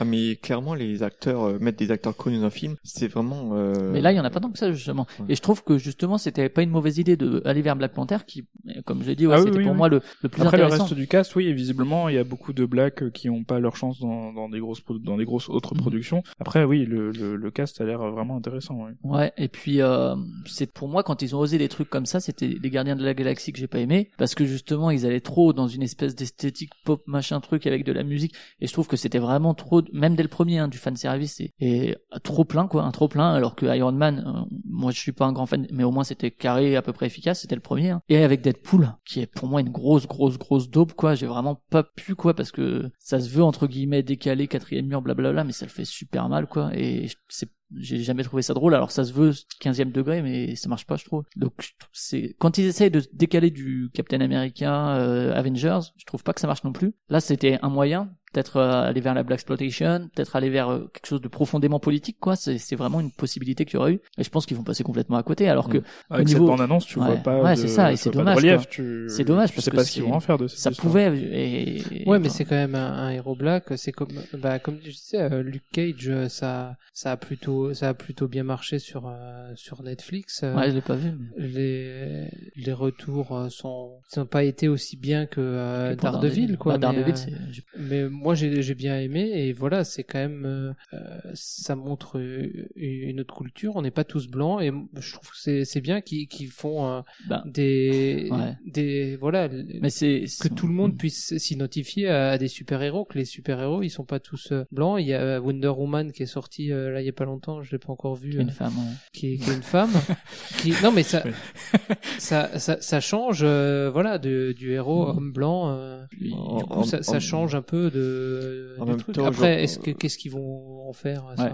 On peut pas savoir. Moi, je trouve que cette euh, repré- représentation artificielle, Ouais. quand on voit les, le cinéma américain aujourd'hui, Mm. on a l'hispanique, on a euh, le noir, euh, enfin, on a le mélange. Mais ils le, sont- le problème, c'est que c'est des noirs, mais filmés par des blancs, en fait. Non, mais le problème, c'est et qu'ils ont des problèmes comme de, tu l'as dit, on va accumuler les clichés en fait, Oui. et que du coup, ce qui aurait pu être un film fort politique, euh, qui euh, va, euh, qui, qui a un propos, je pense que ça va être totalement édulcoré parce que justement, c'est à la fois dans Marvel qui va aller dans des scènes d'action, d'explosion, de blablabla, euh, de fanservice, on va rattacher Avengers à bidule à truc, et vers euh, ce que tu as dit tout à l'heure, une accumulation de clichés euh, sur euh, ouais, euh, on met des noirs au cinéma, mais sans, tu vois, par rapport à Get Out qui avait peut-être un propos, je l'ai pas vu, mais qui savait se mettre en scène. Là, je pense que ça va être malheureusement une bonne idée, pourquoi pas, mais complètement raté du fait des gens qui sont derrière, quoi, de la, pro- de la production, quoi. Ah, c'est toutes les démarches. euh, c'est à la fois, euh, à la fois, on va représenter On parle une du minorité. blackface, hein, par moment, la- la- le blackface, il y a presque ça, c'est-à-dire on va se mettre euh, ça, alors que nous derrière, on est tous des blancs euh, cadres euh, supérieurs, etc. C'est un peu comme si, euh, je sais pas, ouais, des des bourges faisaient des films sur euh, les difficultés dans le ghetto. Enfin, il y a un côté pas sincère, quoi. Non, clairement, ils ont dû choisir un autre réalisateur, je pense euh, Nelson Mandela. Il avait piscine. mais non, mais oui, c'est le problème de, de si tu commences, euh, si tu commences jamais, euh, là peut-être que euh, déjà avoir une représentation d'un héros black, euh, Pourquoi pas euh, voilà, c'est c'est toujours le problème hein, parce que eff- effectivement c'est mercantiliste à la base, mais bon, ils vont Mais est-ce que c'est parce qu'il est noir mais- ou est-ce qu'il c'est parce qu'il est pas connu que ça va Pas marcher à Oh, votre mais à à mon avis, ça, ça va à peu près fonctionner parce que la bande-annonce là, c'est clairement très grand public, ça ressemble à toutes les autres bandes-annonces Marvel. Bah, À c'est et le à mon- Marvel à mon avis, ce cet sera été, efficace. Jusqu'à quand? Jusqu'à quand? Oui, mais jusqu'à Mais quand, oui, pour oui, l'instant, après, ouais. oui. Mais euh, comme tu dis, je pense que d'un point de vue cinématographique, moi c'est pas mon, mon truc. Je préfère la, la dépression, tu vois. Ouais, c'est sûr, euh, Mais c'est à mon avis, ce sera efficace. euh, ce sera de la bouillie d'effets spéciaux, en veux-tu, en voilà. Je trouve tellement dommage qu'ils avaient pas filmé ça en décor naturel. Enfin, c'est vraiment euh, triste, quoi, parce qu'il y Ah, pour le coup, ça n'a pas de sens. Hein. Ouais. les moyens qu'ils ont. euh, Voilà, donc. euh, T'enlèves juste euh, Andy Serkis et Martin Freeman et tu, tu peux y aller. Ou Wakanda. Ouais, mais à mon avis, ouais, ce sera, ce sera efficace. Hein. Je pense que euh, ce sera peut-être même un film Marvel qui va être euh, vu comme justement novateur, parce que blablabla, tout ce qu'on a dit, qui pour moi va être mal fait, peut-être, je sais pas, hein, mais mais euh, qui en tout cas sera vu comme ça, un peu comme Deadpool à l'époque, qui pour moi était une purge absolue, parce que justement ils avaient rien compris à briser le quatrième mur, quoi. Qu'ils allaient revoir Bergman, quoi, euh, en 55 avec euh, avec Monica, quoi. J'ai pas vu non plus. Monica Ni Deadpool, donc hein. j'ai aucun. Ouais.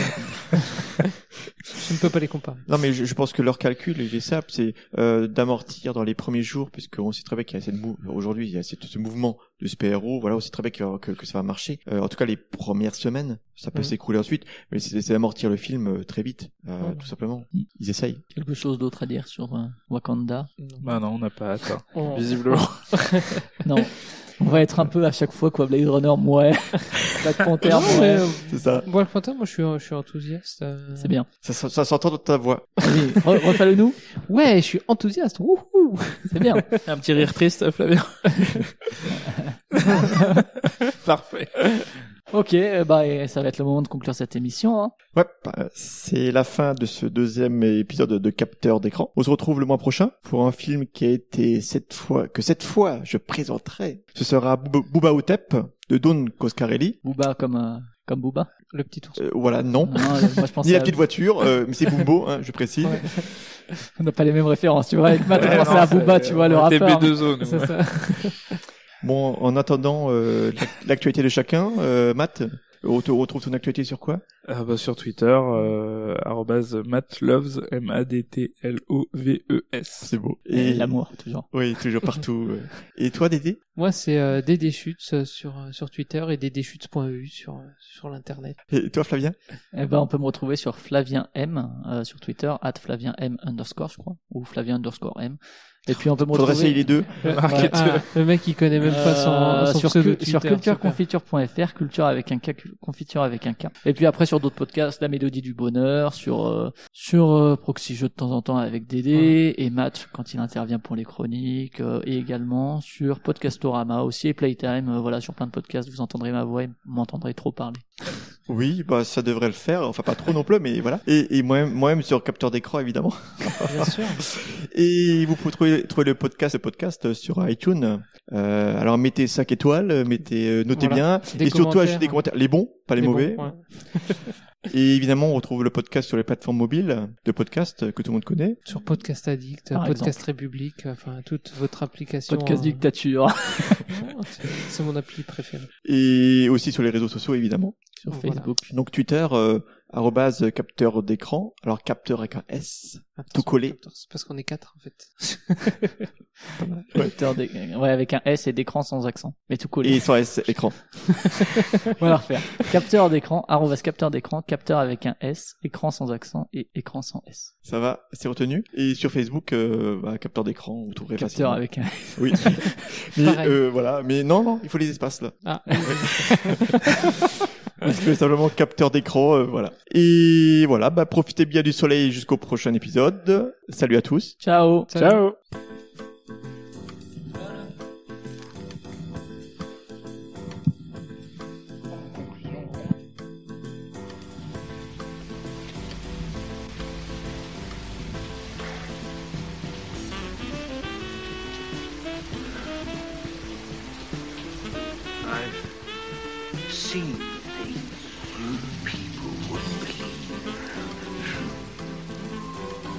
Attack ships on fire off the shore of Orion. I watched sea beams glitter in the dark near the Ten House Gate.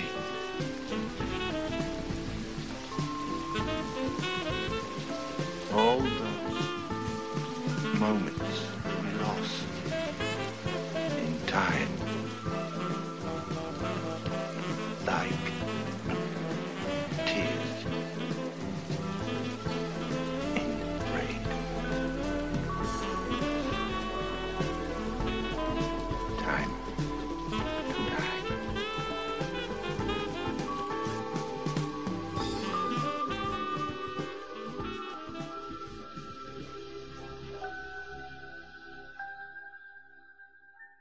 Attends, je, je, je, je prépare. Voilà. Alors, C'est la c'était- fin de ce épisode de capture.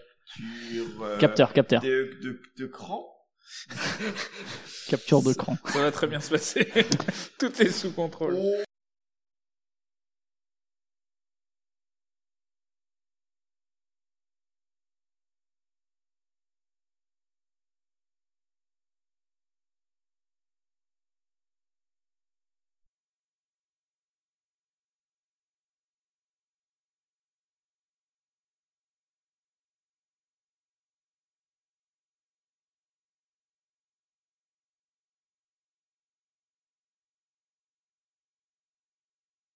Ah, j'ai essayé de regarder un épisode de la japonaise qui fait euh, la cuisine. là. Ouais. Ouais. Bah, j'ai- tu en reparleras après. J'ai essayé. Ah non, fais pas de rewind. non. Deux, trois. C'est c'est bien que ça dure 10 minutes.